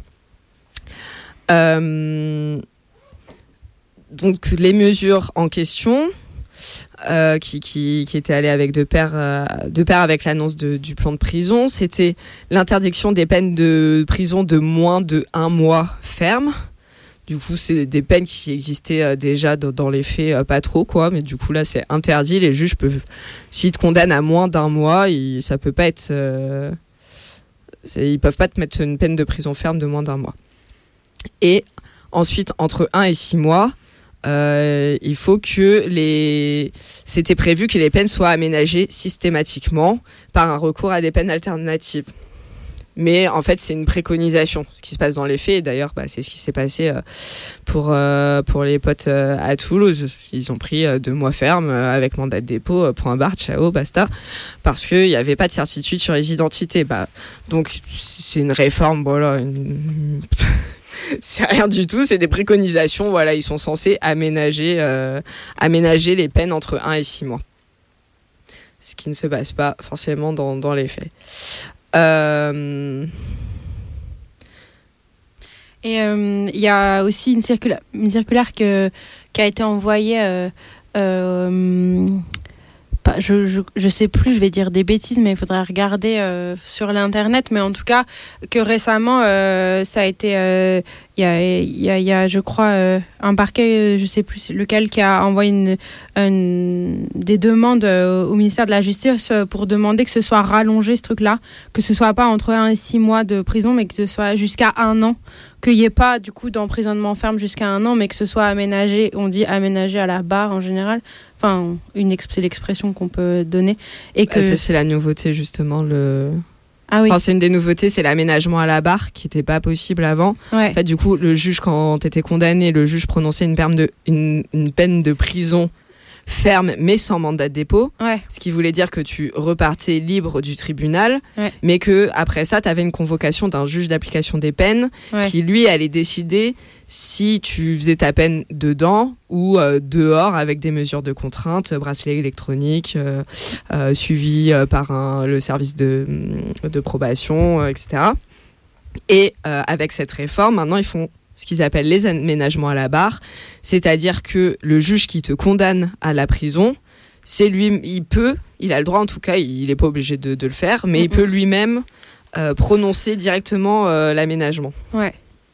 Et du coup, j'ai l'impression que ça a passé euh, que là avec euh, avec le, corona et euh, et toutes les mesures liées au Covid dans les tôles et tout ça, ils ont rallongé que plutôt maintenant ce serait jusqu'à un an qu'il faudrait pas envoyer les gens en tôle et qu'il faudrait directement les aménager à la barre.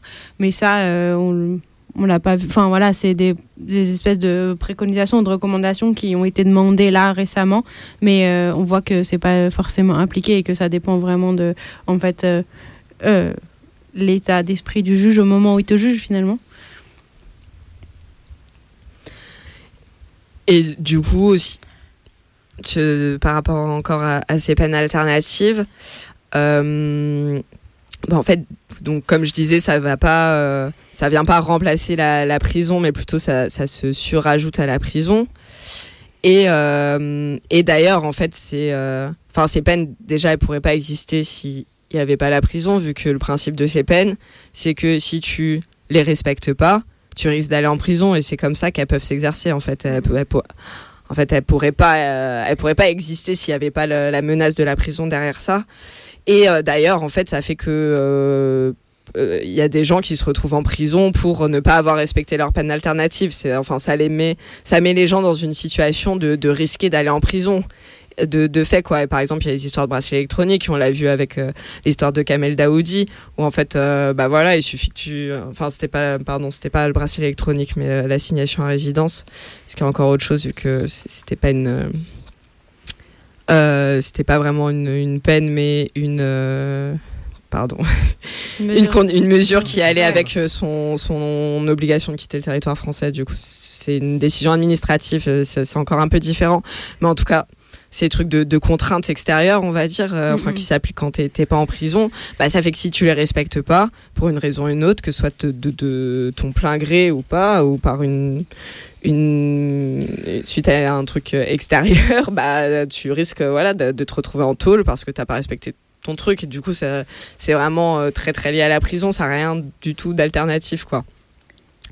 Et euh, et voilà, ce qu'on peut dire aussi euh, sur euh, le, bah, justement le bracelet électronique, bah, c'est aussi encore une histoire de gros sous, vu qu'il y a des, euh, des, grosses, euh, des grosses entreprises de sécurité qui font euh, par ailleurs de l'armement policier et militaire, comme Thales, 3M, etc., qui, qui, fabriquent des bracelets et voilà, et qui sont de la thune sur ces contrats-là aussi.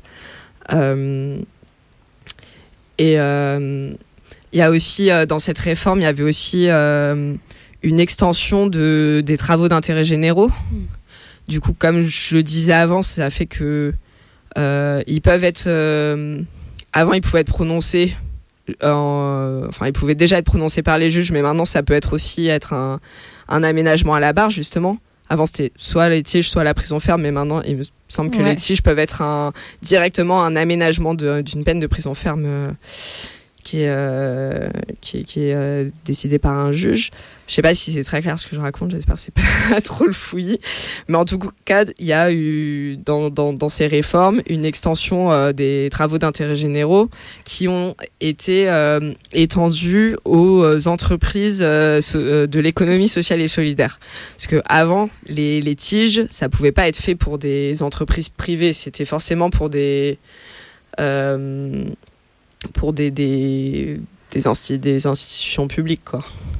Et du coup, voilà, ils ont étendu ça aux entreprises et du coup, c'est du, euh, bah, du travail gratos. euh, euh, c'est du, voilà, du travail non payé et donc euh, ça, c'est encore des histoires de thunes aussi, quoi. Ouais. Sur les tiges, je voulais juste dire un mot. C'est que le, du coup, il y a une agence des tiges qui a été créée euh, à peu près au même moment que la, qu'il y a eu la réforme de la justice. Et euh, j'ai déjà entendu euh, ces gens ou des gens d'une association qui a participé à créer l'agence du tige parler de parler de ça. Et vraiment, dans leurs mots, c'est même pas juste du travail gratuit, mais c'est vraiment une vision hyper, je sais pas, un peu chrétienne de de de, de la peine et de, de la punition et dans leurs mots c'est vraiment euh, euh, t'es un peu un t'as t'as fauté quand, quand tu reçois une peine. Et du coup là euh, le, le tige ça permet vraiment de une sorte de rédemption euh, alors que la prison permettrait enfin avec l'idée que du coup en prison c'est pas vraiment possible la rédemption parce que c'est trop glauque et c'est trop c'est trop dur. Et du coup là euh, ils ont un peu la bonté d'offrir l'opportunité de, de pouvoir euh, avoir une vraie rédemption en travaillant pour la société pour le bien commun etc c'est vraiment ce genre de discours euh, hyper moralisateur euh, hyper euh, hyper chrétien. J'imagine que du point de vue de l'État c'est peut-être beaucoup plus rationnel juste du travail gratuit euh, tant mieux. Mais dans, dans les dans le les- le discours des associations qui y participent en tout cas il y a vraiment cette dimension là qui, qui dégoûte euh, encore euh, un peu plus.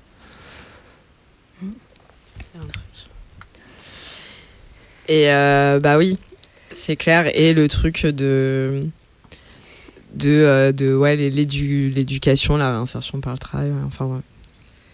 ce que tu disais quoi. Et ce qui est- et ce qui se passe aussi d'ailleurs en, en centre d'éducation renforcée ou en centre d'éducation fermée, du coup, qui sont des des espèces de prisons qui ne disent pas leur nom euh, pour les mineurs, parce que pour les mineurs il y a les vraies prisons, genre les EPM, établissements pour mineurs, et ou les quartiers mineurs dans des maisons d'arrêt ou Mhm. dans, dans des prisons euh, classiques, quoi. Du coup, les CR et CEF, c'est un peu différent. C'est la peine en dessous pour les mineurs. euh, C'est pour, euh, c'est euh, et c'est pas censé être euh, de la prison, mais finalement, ça, ressemble vachement à une prison. À part que quand tu t'enfuis, ils appellent ça une fugue au lieu d'appeler ça une évasion. mais sinon, globalement, c'est pareil. Et, du coup. euh, et du coup, euh, c'est pareil dans, ces établissements, euh, ils font travailler euh, gratos, euh, gratos euh, les, les personnes qui sont enfermées euh, sous couvert de voilà, euh, c'est éducatif, c'est super, c'est la réinsertion par le travail. Et, et voilà, alors finalement, ce qui se passe, c'est que il y a des, des entreprises qui sont de la thune en faisant travailler des mineurs gratos. Voilà, c'est c'est moins joli dit comme ça. Est-ce que. Eh ben, du coup, pour précision, c'est un peu fouillis parce que euh, c'était Joe qui était censé euh, faire euh, cette partie et que Joe n'est pas là. Du coup, il avait laissé des notes et là, ça vient de. Tu veux que je prenne le- je je peux prendre- les je notes. peux prendre le relais. Avec grand Juste, plaisir. euh, sur les SAS. pour dire un mot sur les SAS ouais Ouais, vas-y. Euh, ouais, du coup, euh, c'est les, donc les structures d'accompagnement vers la sortie, comme tu l'as dit tout à l'heure, c'est des structures, donc des nouvelles structures qui représentent 2000 places sur les 7000 qui sont en construction d'ici à 2022. Et du coup, c'est une reprise de, euh, des quartiers de préparation à la sortie, comme tu l'avais, comme tu l'avais dit aussi. Et du coup, l'idée, c'est que plutôt que de libérer les gens en fin de peine, euh, qui restent euh, moins d'un an et qui pourraient avoir un aménagement et sortir, on les met dans des structures spéciales, proches des villes où ils sont censés pouvoir faire des démarches pour trouver du travail. C'est tout bénéf parce que ça permet de garder les gens enfermés et s'assurer qu'ils trouvent un travail euh, bien précaire, bien dans les clous à la sortie et, euh, qu'on les, euh, ouais, on les remet un peu dans le droit chemin du travail, entre guillemets. Donc c'est une forme de semi-liberté un petit peu la même logique que la semi-liberté, dans le sens où on garde des gens prisonniers et prisonnières tout en les envoyant bosser euh, ou en les envoyant euh, se faire former pour, euh, pour bosser euh, plus tard, au lieu de les libérer et de les laisser vivre leur vie. Et du coup, il y a 17 SAS qui sont prévus. Et en Ile-de-France, il y en a prévu à Noisy-le-Grand, à Meaux, à Poissy, à Ony et, et un dans le Val-de-Marne. À Noiseau, on en reparlera tout à l'heure, je pense. Hmm. Alors, je prends la, je prends la suite. Euh, et moi, je vais vous parler un petit peu euh, des luttes contre les constructions de nouvelles prisons. Puisque du coup, les constructions se sont multipliées ces dernières années. Il y a beaucoup de gens, bien sûr, qui ne sont pas d'accord avec ça et qui ont lutté pour empêcher de voir des nouveaux lieux d'enfermement sortir de terre. Donc, je vais vous parler de, de ces luttes. Euh, dans les cas que je vais aborder, c'est pas des luttes qui ont permis euh, d'annuler la construction ou d'abandonner d'abandonner la, la construction, mais euh, c'est toujours des luttes qui ont permis de retarder la construction, de la rendre plus difficile, de montrer à l'État qu'il y a une réponse et une révolte face à l'enfermement. Et ces luttes, elles ont aussi permis de faire connaître l'existence de ces nouvelles prisons, de faire parler de leur construction et des politiques euh, d'enfermement dans lesquelles elles s'insèrent. Et donc, elles permettent de laisser un peu moins de gens dans l'ignorance alors que c'est l'un des objectifs de l'État de construire des prisons euh, discrètement et, sans encombre, sans, sans, avoir de problème en gros.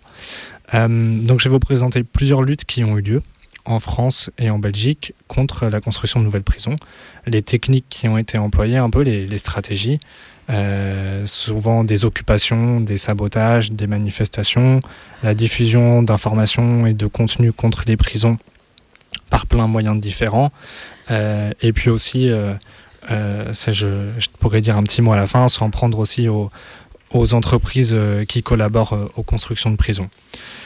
Donc en France, entre 2006 et 2008, il y a eu plusieurs actions qui ont été menées contre la construction et contre l'existence des établissements pénitentiaires pour mineurs, donc qui sont des prisons pour enfants, qui ont été créés à peu près à ce moment-là, et les premiers, ils ont ouvert en 2007, je crois. À Orvaux, en 2006, il y a un chantier d'EPM, donc d'établissement pour mineurs, qui a été occupé euh, pendant plusieurs jours. Euh, puis malheureusement, il a été expulsé euh, par la police. Enfin, cette occupation a été expulsée. C'est juste Orvaux, c'est c'est vers où? C'est vers. Je crois que c'est vers Nantes. À côté de Nantes, ouais. ouais. Euh, donc près de Nantes. Donc il y a ce chantier euh, pour construire une prison pour enfants qui a été occupé. Euh, qui a été suivi euh, ensuite de manifestations qui ont eu lieu et au cours desquelles euh, le chantier a été attaqué à nouveau. Dans, le, dans la même lutte contre les prisons pour enfants, il y a eu à, à Lavore, dans le Tarn, euh, des tags qui ont été faits sur les murs de plusieurs écoles pour de, de la même ville pour dénoncer l'existence de la prison pour enfants qui, qui se trouvait dans cette ville et des, les serrures de ces écoles qui ont été mastiquées qui ont été bloquées. Euh, L'année d'après, en 2007, en Seine-et-Marne, à Choconin-Neumontier, il y a le chantier d'un EPM qui a été euh, saboté et notamment une cabine de grue qui a été incendiée. Donc toutes ces actions, elles ont permis euh, soit de visibiliser, soit de retarder des constructions, soit les deux. En Belgique, depuis 2010, il y a une lutte qui a lieu contre la construction d'une maxi prison de 1200 prisonniers et prisonnières à Arène en périphérie de Bruxelles. Euh, donc euh, cette maxi prison, c'est un peu une prison inspirée par les euh, prisons qu'on appelle supermax aux États-Unis, qui permettent d'emprisonner énormément de gens et avec des des mesures de sécurité renforcées, un peu ces prisons modernes dont on parlait tout à l'heure, tout automatisées et, et très sécurisées et un contrôle augmenté. Et donc il y a une ZAD qui s'est installée sur le lieu du chantier à partir de 2014, euh, qui a continué à occuper le chantier pendant plusieurs années malgré des expulsions. Elle a été accompagnée cette occupation de plusieurs actions euh, anticarcérales comme la destruction de la maquette du projet de prison dans la régie des bâtiments. La régie des bâtiments, c'est l'institution de l'État belge qui gère les qui gère les constructions. Euh, il y a aussi eu des actions écolo et euh, ces actions ont été accompagnées par euh, une action légale avec une action en justice pour protéger le lieu où la prison allait être construite sur des critères écologistes. Malheureusement, aujourd'hui, la, construction, la prison est en cours de construction, euh, mais c'est, ces années de lutte, c'est quand même euh, assez inspirant pour reproduire ça euh, dans d'autres endroits et mettre des bâtons dans les roues de l'État. Tu, ouais, tu veux dire un truc? Oui, par rapport à la maxi prison. Euh, juste pour préciser, du coup, il y avait une, lutte en cours contre ce projet depuis euh, quelques temps déjà, quand quand il y a eu euh, cette ZAD. Enfin, avant ça, du coup, il y a eu euh, une lutte anarchiste autour où il y a eu. euh, et c'est à ce moment-là qu'il y a eu cette histoire de la maquette et tout ça. Et il y a eu beaucoup de euh, beaucoup d'a- d'agitation dans les quartiers de Bruxelles et tout ça. Et, euh, et suite à ça, il y a eu cette histoire de ZAD. Euh, Enfin bref, c'est juste pour refaire la chronologie, Ouais, enfin que c'était pas accompagné. Enfin, euh, parce que tu disais euh, que la ZAD était accompagnée de trucs. En fait, il y a eu, je pense, dans un, un premier temps, euh, une phase de lutte. Après, il y a, il y a des, des gens qui ont occupé avec des discours plus écologiques et tout ça, et qui n'étaient pas forcément d'ailleurs euh, anti-carcéraux. Ouais. Enfin, je pense que c'était euh, assez hétérogène, les gens sur cette ZAD, et certains occupés plutôt pour, pour euh, la, la défense des terres agricoles, plus que pour Plus que contre la prison, plus que contre la prison. Voilà, c'était juste pour pour euh, pour remettre la, la chronologie. Ouais, merci, merci. Que, que que tout n'est pas allé ensemble et tout ça dans cette lutte. Enfin, je sais pas. Je pense qu'il y a eu euh, des euh, aussi des, des, des choses qui, qui marchaient pas trop entre les gens à Oui, des moments. Du coup, c'est pour remettre un peu ce- cette hétérogénéité là dans, dans le euh, dans, dans la description dans le, dans le tableau. Et je pense qu'en plus, on...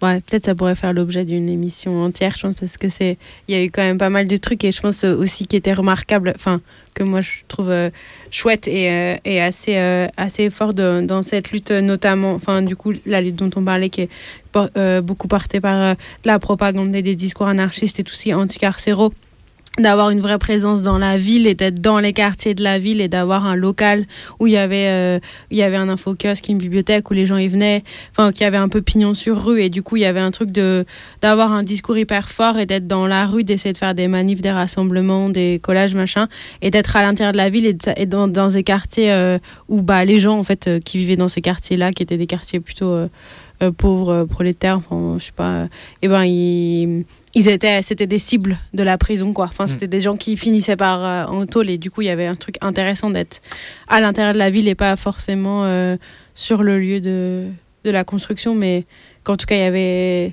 il y avait ce truc là qui a été assez fort et qui a duré longtemps quoi. Ouais. Bah, c'est c'est cool de- de- d'apporter ces précisions parce que effectivement j'allais mentionner que la lutte elle s'est faite aussi euh, avec euh, les gens des quartiers euh, un peu alentours et des quartiers qui étaient potentiellement concernés par par la tôle quoi. Mais euh, mais euh, ouais c'est vrai que c'est c'est cool d'avoir des précisions là-dessus. Et du coup ensuite plus récemment en enfin plus récemment ces, ces- ces derniers temps en tout cas euh, en France, il y a aussi eu plusieurs actions en réaction au plan prison qui a été mis en place, dont on a pas mal parlé. Euh, il y a une manifestation qui a été faite contre la réouverture de la prison de la santé et contre toutes les prisons qui a eu lieu en janvier 2019 et dans laquelle euh, la, question du plan prison était, a- était abordée. C'était aussi un, sujet de, lutte.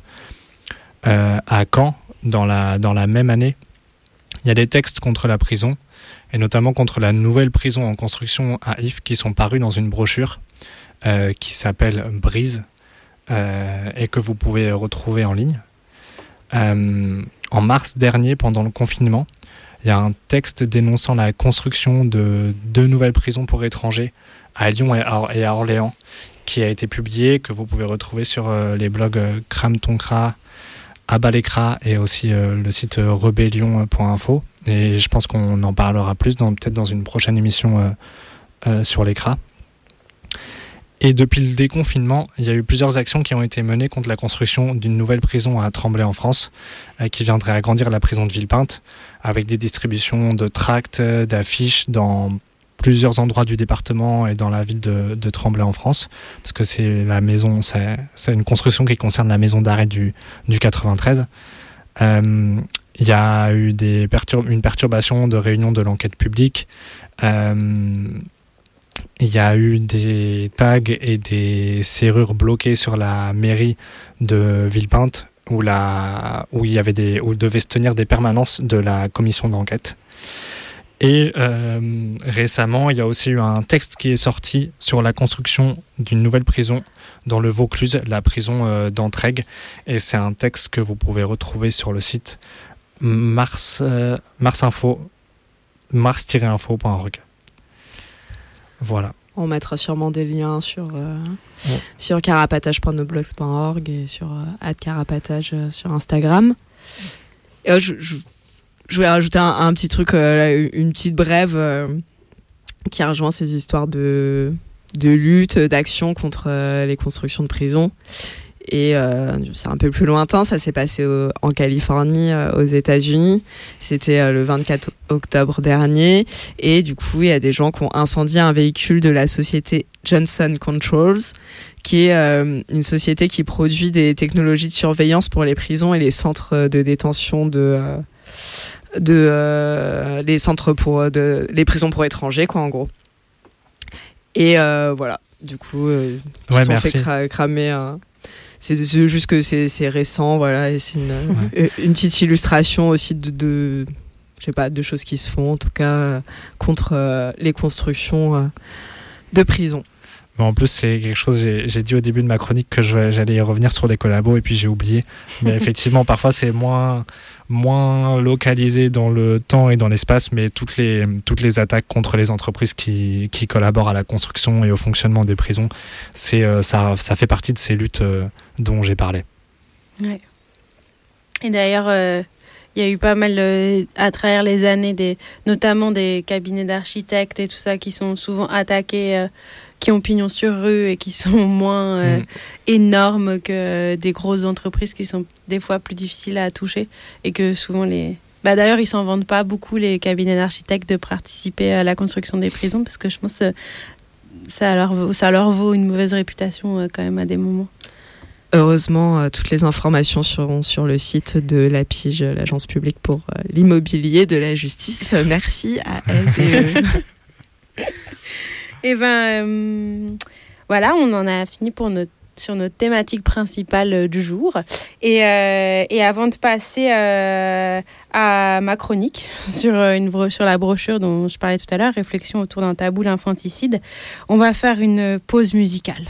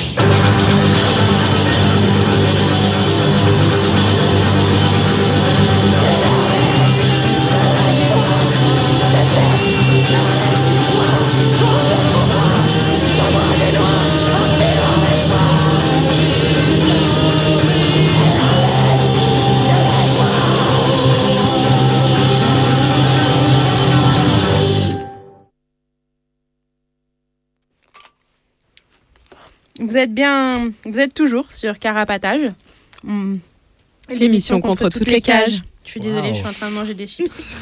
Hum, alors, c'était Liberté illusoire de The Revengers, des copines qu'on kiffe. Alors, du coup, on vous a passé leur musique. Pareil, il y aura le lien de leur SoundCloud sur notre blog. Euh, alors, euh, encore euh, une petite info pratique pour nous contacter par mail. Vous pouvez nous contacter sur carapatage@riseup.net. N'hésitez pas à nous faire des retours sur notre émission, à nous donner des idées peut-être de thèmes ou de voilà d'infos et euh, et nous parler peut-être de ce qui se passe à l'intérieur si jamais vous avez des infos, tout ça, tout ça. Alors on va continuer avec euh, la chronique que je vous ai préparée. Du coup, moi, c'est Billy, toujours. Et euh, la brochure euh, dont je voulais vous parler, elle s'appelle Réflexion autour d'un tabou, l'infanticide. Alors, moi, je me suis intéressée à cette brochure parce que euh, aujourd'hui en France et ailleurs, d'ailleurs, hum, cette brochure, elle parle de la France spécifiquement. Il y a des personnes qui sont incarcérées pour avoir éliminé leur nouveau-né. Et ces personnes, elles sont particulièrement stigmatisées à l'extérieur, mais aussi à l'intérieur. Et la prison, elle sert ici, comme souvent d'ailleurs, à nourrir un tabou et à faire disparaître les personnes qui le subissent.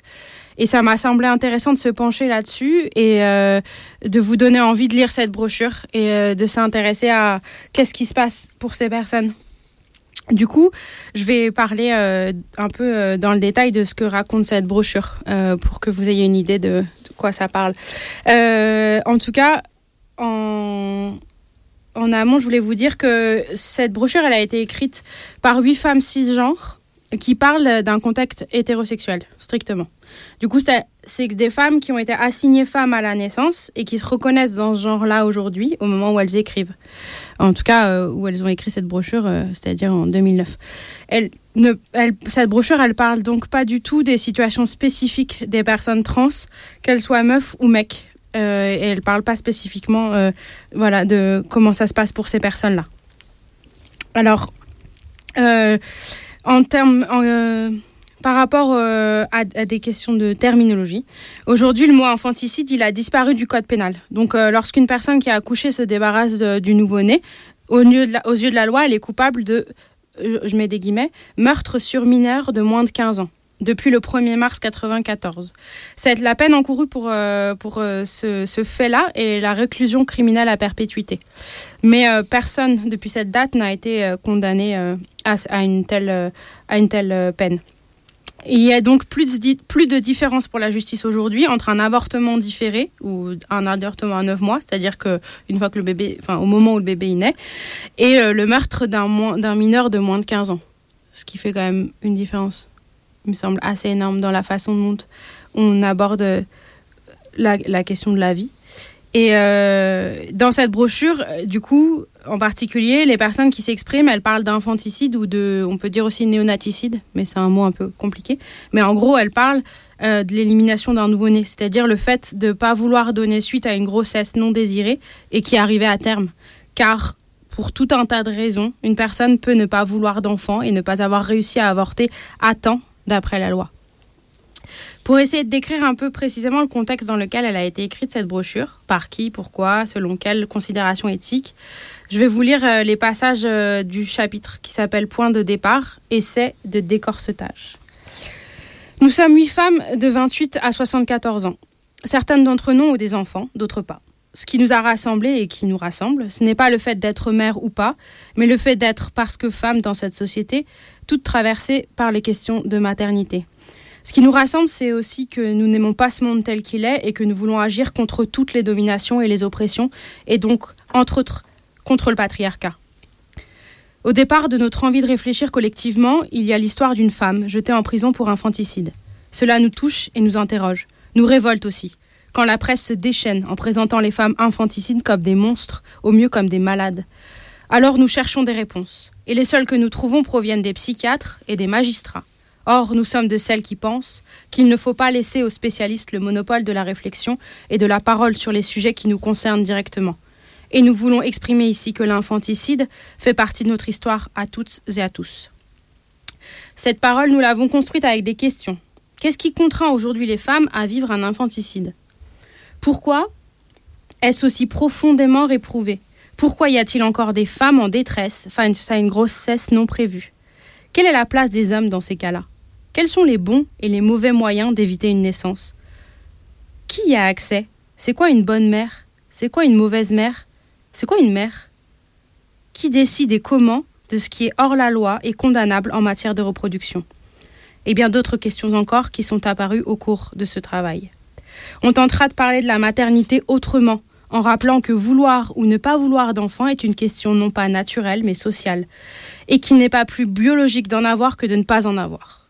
Nous souhaitons créer les conditions pour que les femmes confrontées à des grossesses non désirées, contraintes à des infanticides, aient la possibilité de parler et d'être entendues. Notre parti pris est d'être contre la culpabilisation des femmes, contre la prison, contre notre déresponsabilisation. Nous ne sommes ni coupables, ni malades, ni victimes. Et du coup, en ce qui concerne euh, bah, le contenu de cette, euh, cette brochure, pour moi, ce qui est assez fort et ce qui est important, c'est qu'il s'agit pour ces personnes de lever un tabou sociétal qui est historiquement construit autour de la sacralisation du lien filial entre une mère et son enfant. Socialement, il est ancré et inculqué à toute personne assignée femme à la naissance parce qu'elle naît avec un utérus et donc enfanter au cours de sa vie. Les auteurs, elles nous décrivent ce qu'elles perçoivent de l'infanticide comme la continuité de la contraception et de l'avortement, qu'il soit euh, volontaire ou médical. Et cela signifie en aucun cas qu'il est souhaitable en tant que moyen de réguler les naissances. Ça signifie, seulement que selon les époques, les sphères de la société, que ce soit en question de religion, euh, de euh, à quelle classe on appartient, et l'évolution des politiques natalistes de l'État, l'infanticide n'a pas été considéré de la même manière et de ce fait jugé par la justice et l'opinion publique.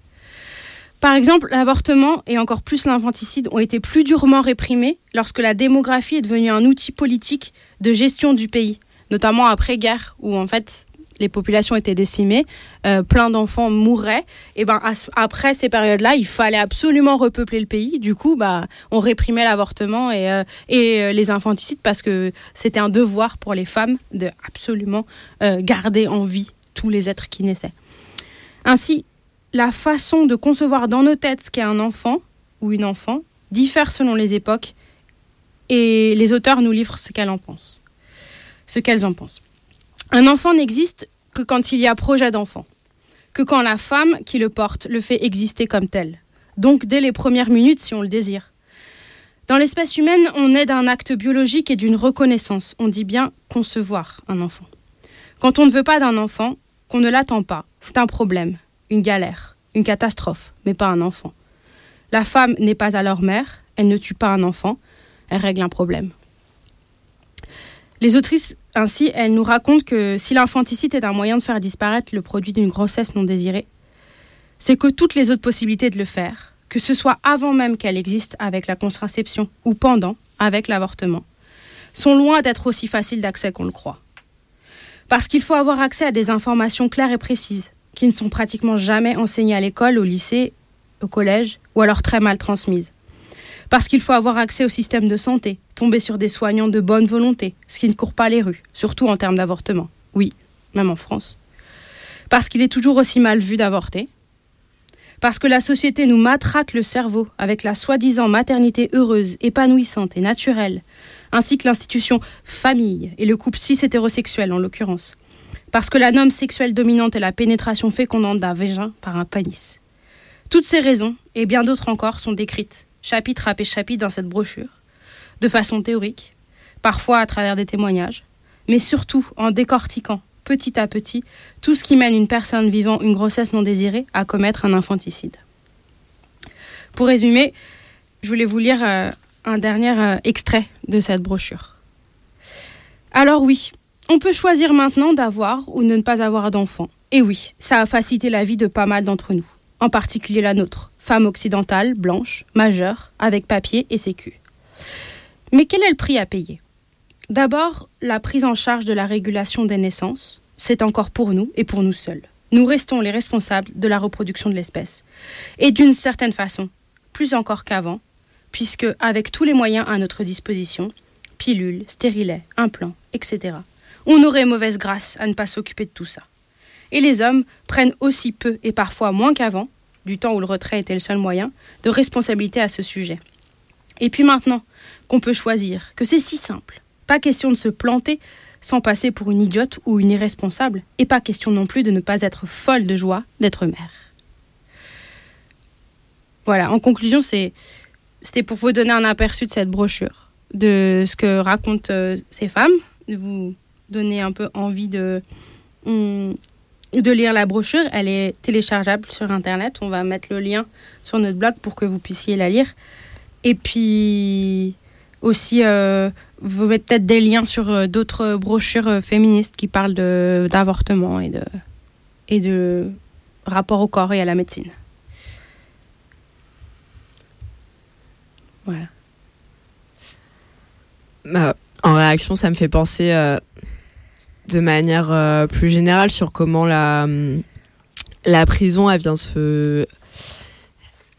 Elle, vient agir euh, de manière un peu différente euh, selon que tu es assigné meuf ou assigné mec. Et, et qu'est-ce qu'elle sert à réprimer.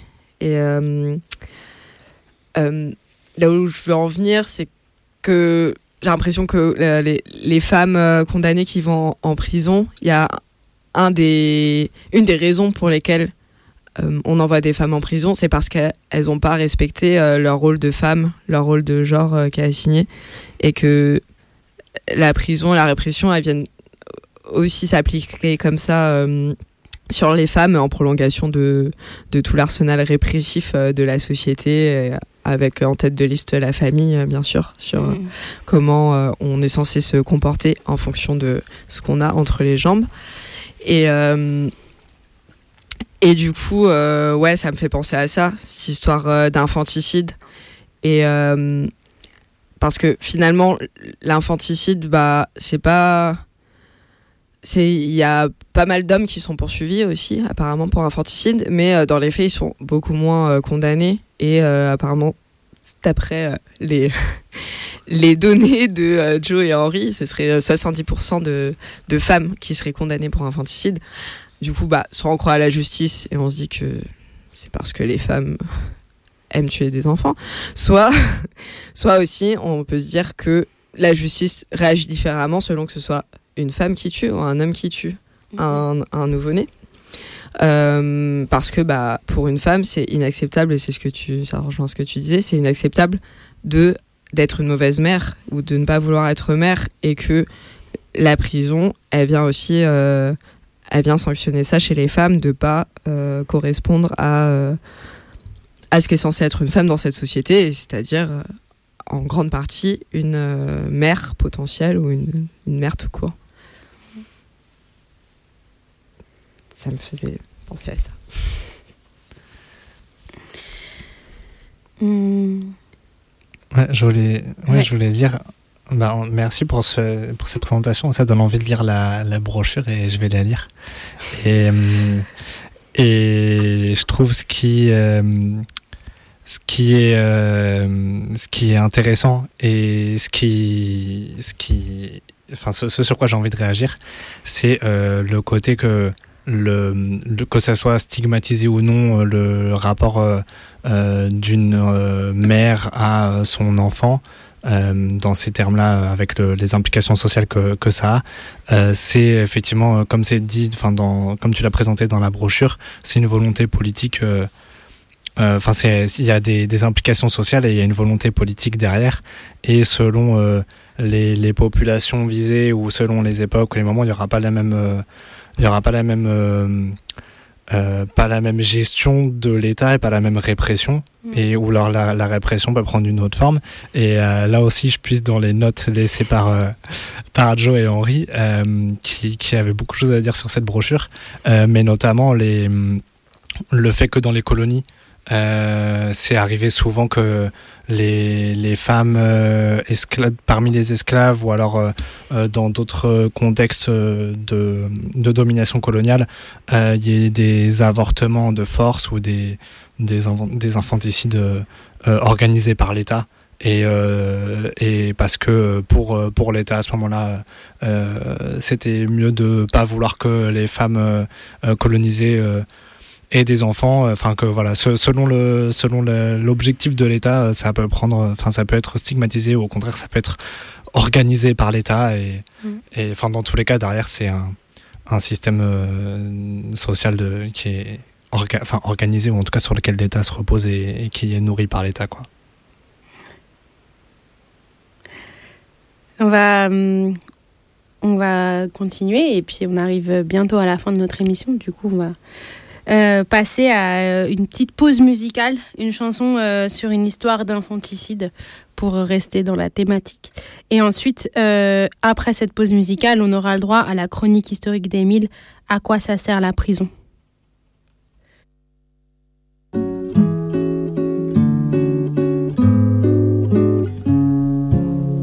Rose, elle avait 16 ans, c'était une gamine.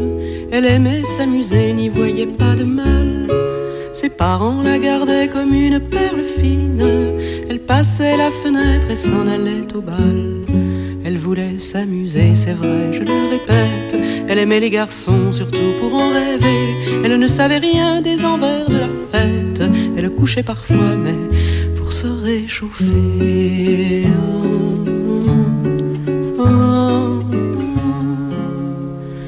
Elle ne savait rien, j'en suis presque certaine, car sa mère disait qu'elle avait bien le temps.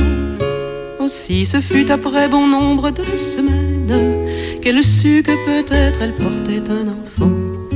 Elle n'y crut pas trop s'empêcha d'y croire. Un jour, elle ne put le cacher plus longtemps. Son père la chassa comme dans les histoires, et le garçon se moqua d'elle, évidemment.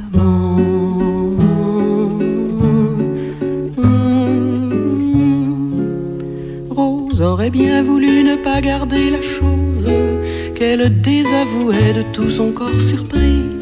Mais il était trop tard et la métamorphose continuait sans elle et l'effrayait aussi. Quand elle se débattit pour la jeter au monde, elle dit que surtout elle n'en voulait pas. Mais on lui mit au bras une poupée si blonde que toute son enfance au cœur lui remonta.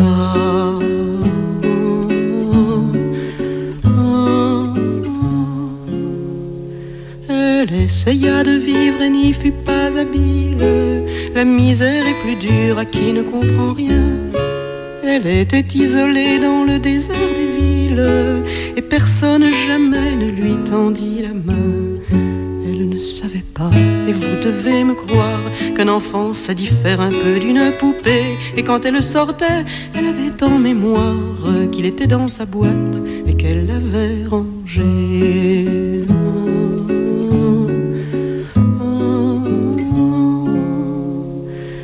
Un jour qu'elle avait plus fort que d'habitude joué à la maman et qu'il ne bougeait plus, elle a vu plus de gens que dans sa solitude. Quand elle avait besoin, il n'en était venu. Vous allez la juger du haut de votre tête, monsieur le président et messieurs de la cour. N'oubliez pas surtout qu'avec nous tous, vous êtes coupables de silence et de manque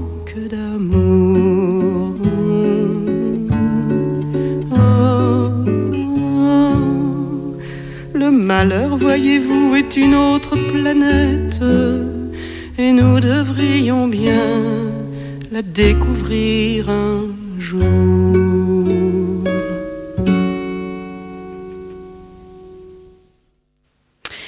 Alors, vous êtes toujours sur Carapatage, euh, l'émission contre toutes les cages. C'était la chanson Rose d'Anne Sylvestre euh, que vous venez d'écouter, euh, qui illustrait la brochure.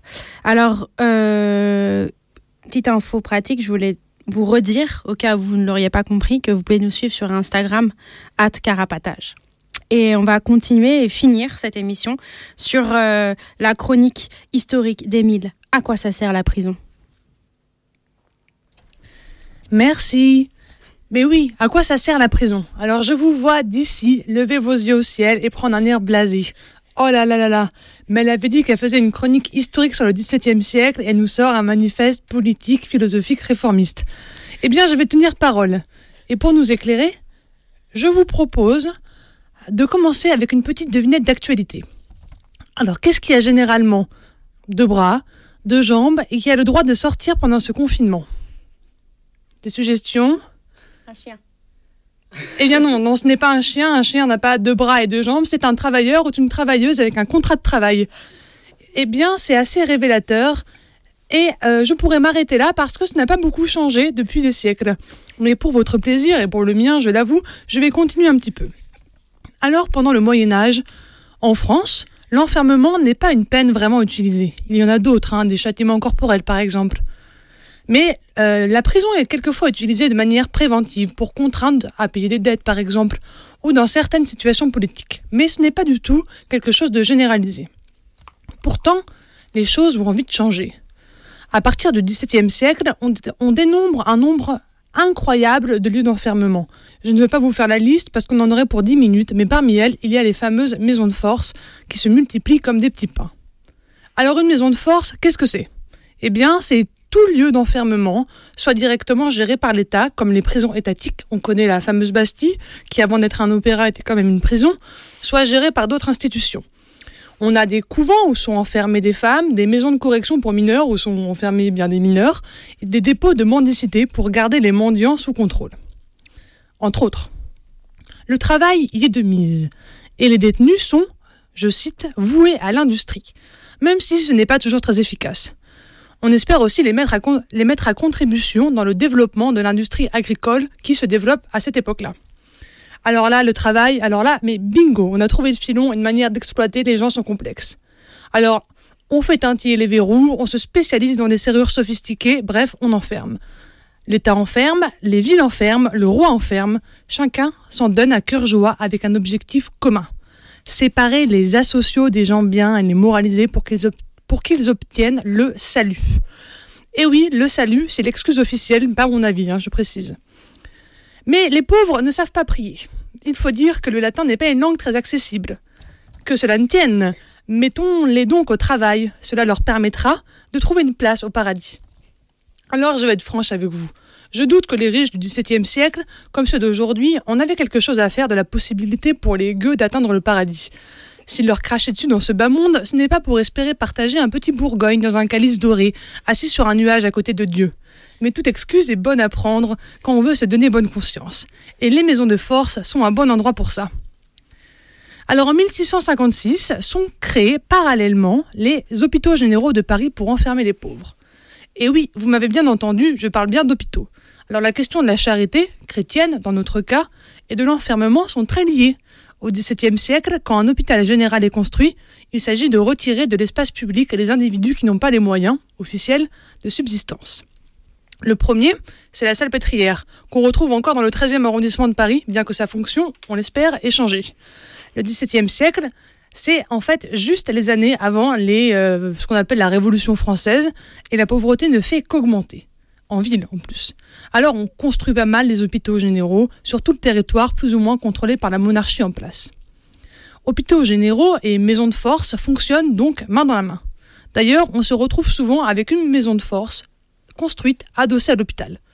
Les personnes qui s'y retrouvent sont à peu près les mêmes d'ailleurs. Hein. Donc dans un hôpital, on trouve à peu près les mêmes personnes que dans la maison de force à côté. En 1684, on construit donc une maison de force à la fameuse salpêtrière, où sont, enfermées les femmes condamnées par le droit commun, ainsi que des femmes de débauche, des adultères, donc des avortés, des avorteuses, et des prostituées. Une partie d'entre elles, plusieurs centaines, seront envoyées en Amérique du Nord, qu'on appelle la Nouvelle-France à l'époque, aujourd'hui le Québec. Et pourquoi faire? Eh bien pour servir d'épouses aux colons. Et oui, militaires ou commerçants, les premiers colons sont majoritairement des hommes. Et pour coloniser en bonne et due forme le territoire, qu'est-ce qu'il faut? Eh bien il faut procréer. Alors d'une femme hors de contrôle dans les faubourgs parisiens à une autre sous le verrou d'un mariage au service de l'Empire colonial français, le chemin est long, mais je peux vous dire que la prison semble être un sacré raccourci. Alors si on me demande pourquoi on construit des prisons, à quoi ça sert pour le pouvoir en place?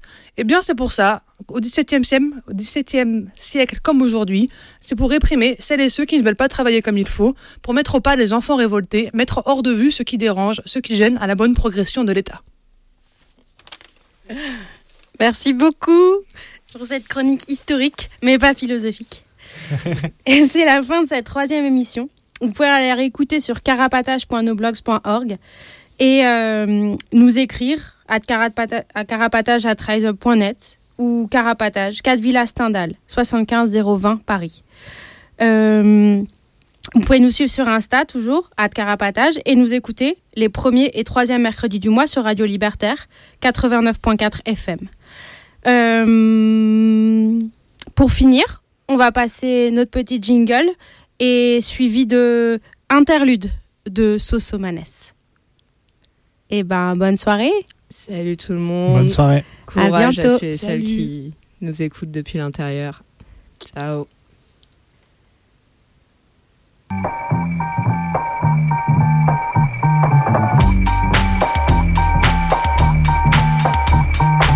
Carapatage, une émission contre toutes les cages.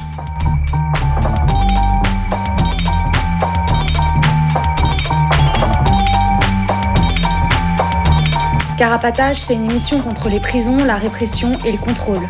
À travers l'actualité de l'enfermement, mais aussi son histoire. En racontant les luttes à l'intérieur et à l'extérieur, en échangeant ce qu'on a vu, lu et entendu.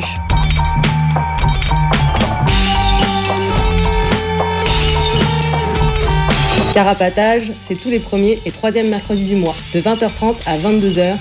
Sur Radio Libertaire 89.4 FM. Carapatage contre toutes les cages.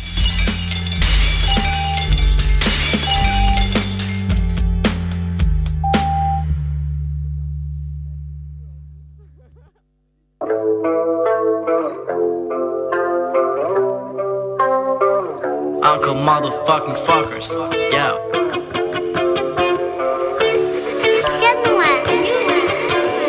Je suis pourri comme un membre de la BAC Nord Qui déboule dans ton check, c'est tir au flashball. Devant ta mère, normalité, insulte tes morts. Calibre à la taille, ils font les cowboys. Et l'OPJ Te fait la fouille au corps. En retard ou pas pour le taf, la fac ou l'école. Brassard orange sur le torse En mode training day cops. Prise en charge sans crosse. Giro, tu goûtes le pare-choc. Et les petits font TP Oui, on vous emmerde, on vous aime pas. Parce qu'on voit la boîte tous les soirs. Abuser de ses droits. Manifestant personne œil. Jeune de cité par la voix. Pointeur, violeur, politicien C'est des voleurs. Et on les calcule la police, fuck le G7 Fuck la douane volante Gofa sur la A7 Ton salaire annuel, je le touche en showcase. Je passe en correctionnel, j'ai vu ce qui les assiette. J'ai dit fuck la police, fuck le G7 Fuck la douane volante Gofa sur la A7 Ton salaire annuel, je le touche en showcase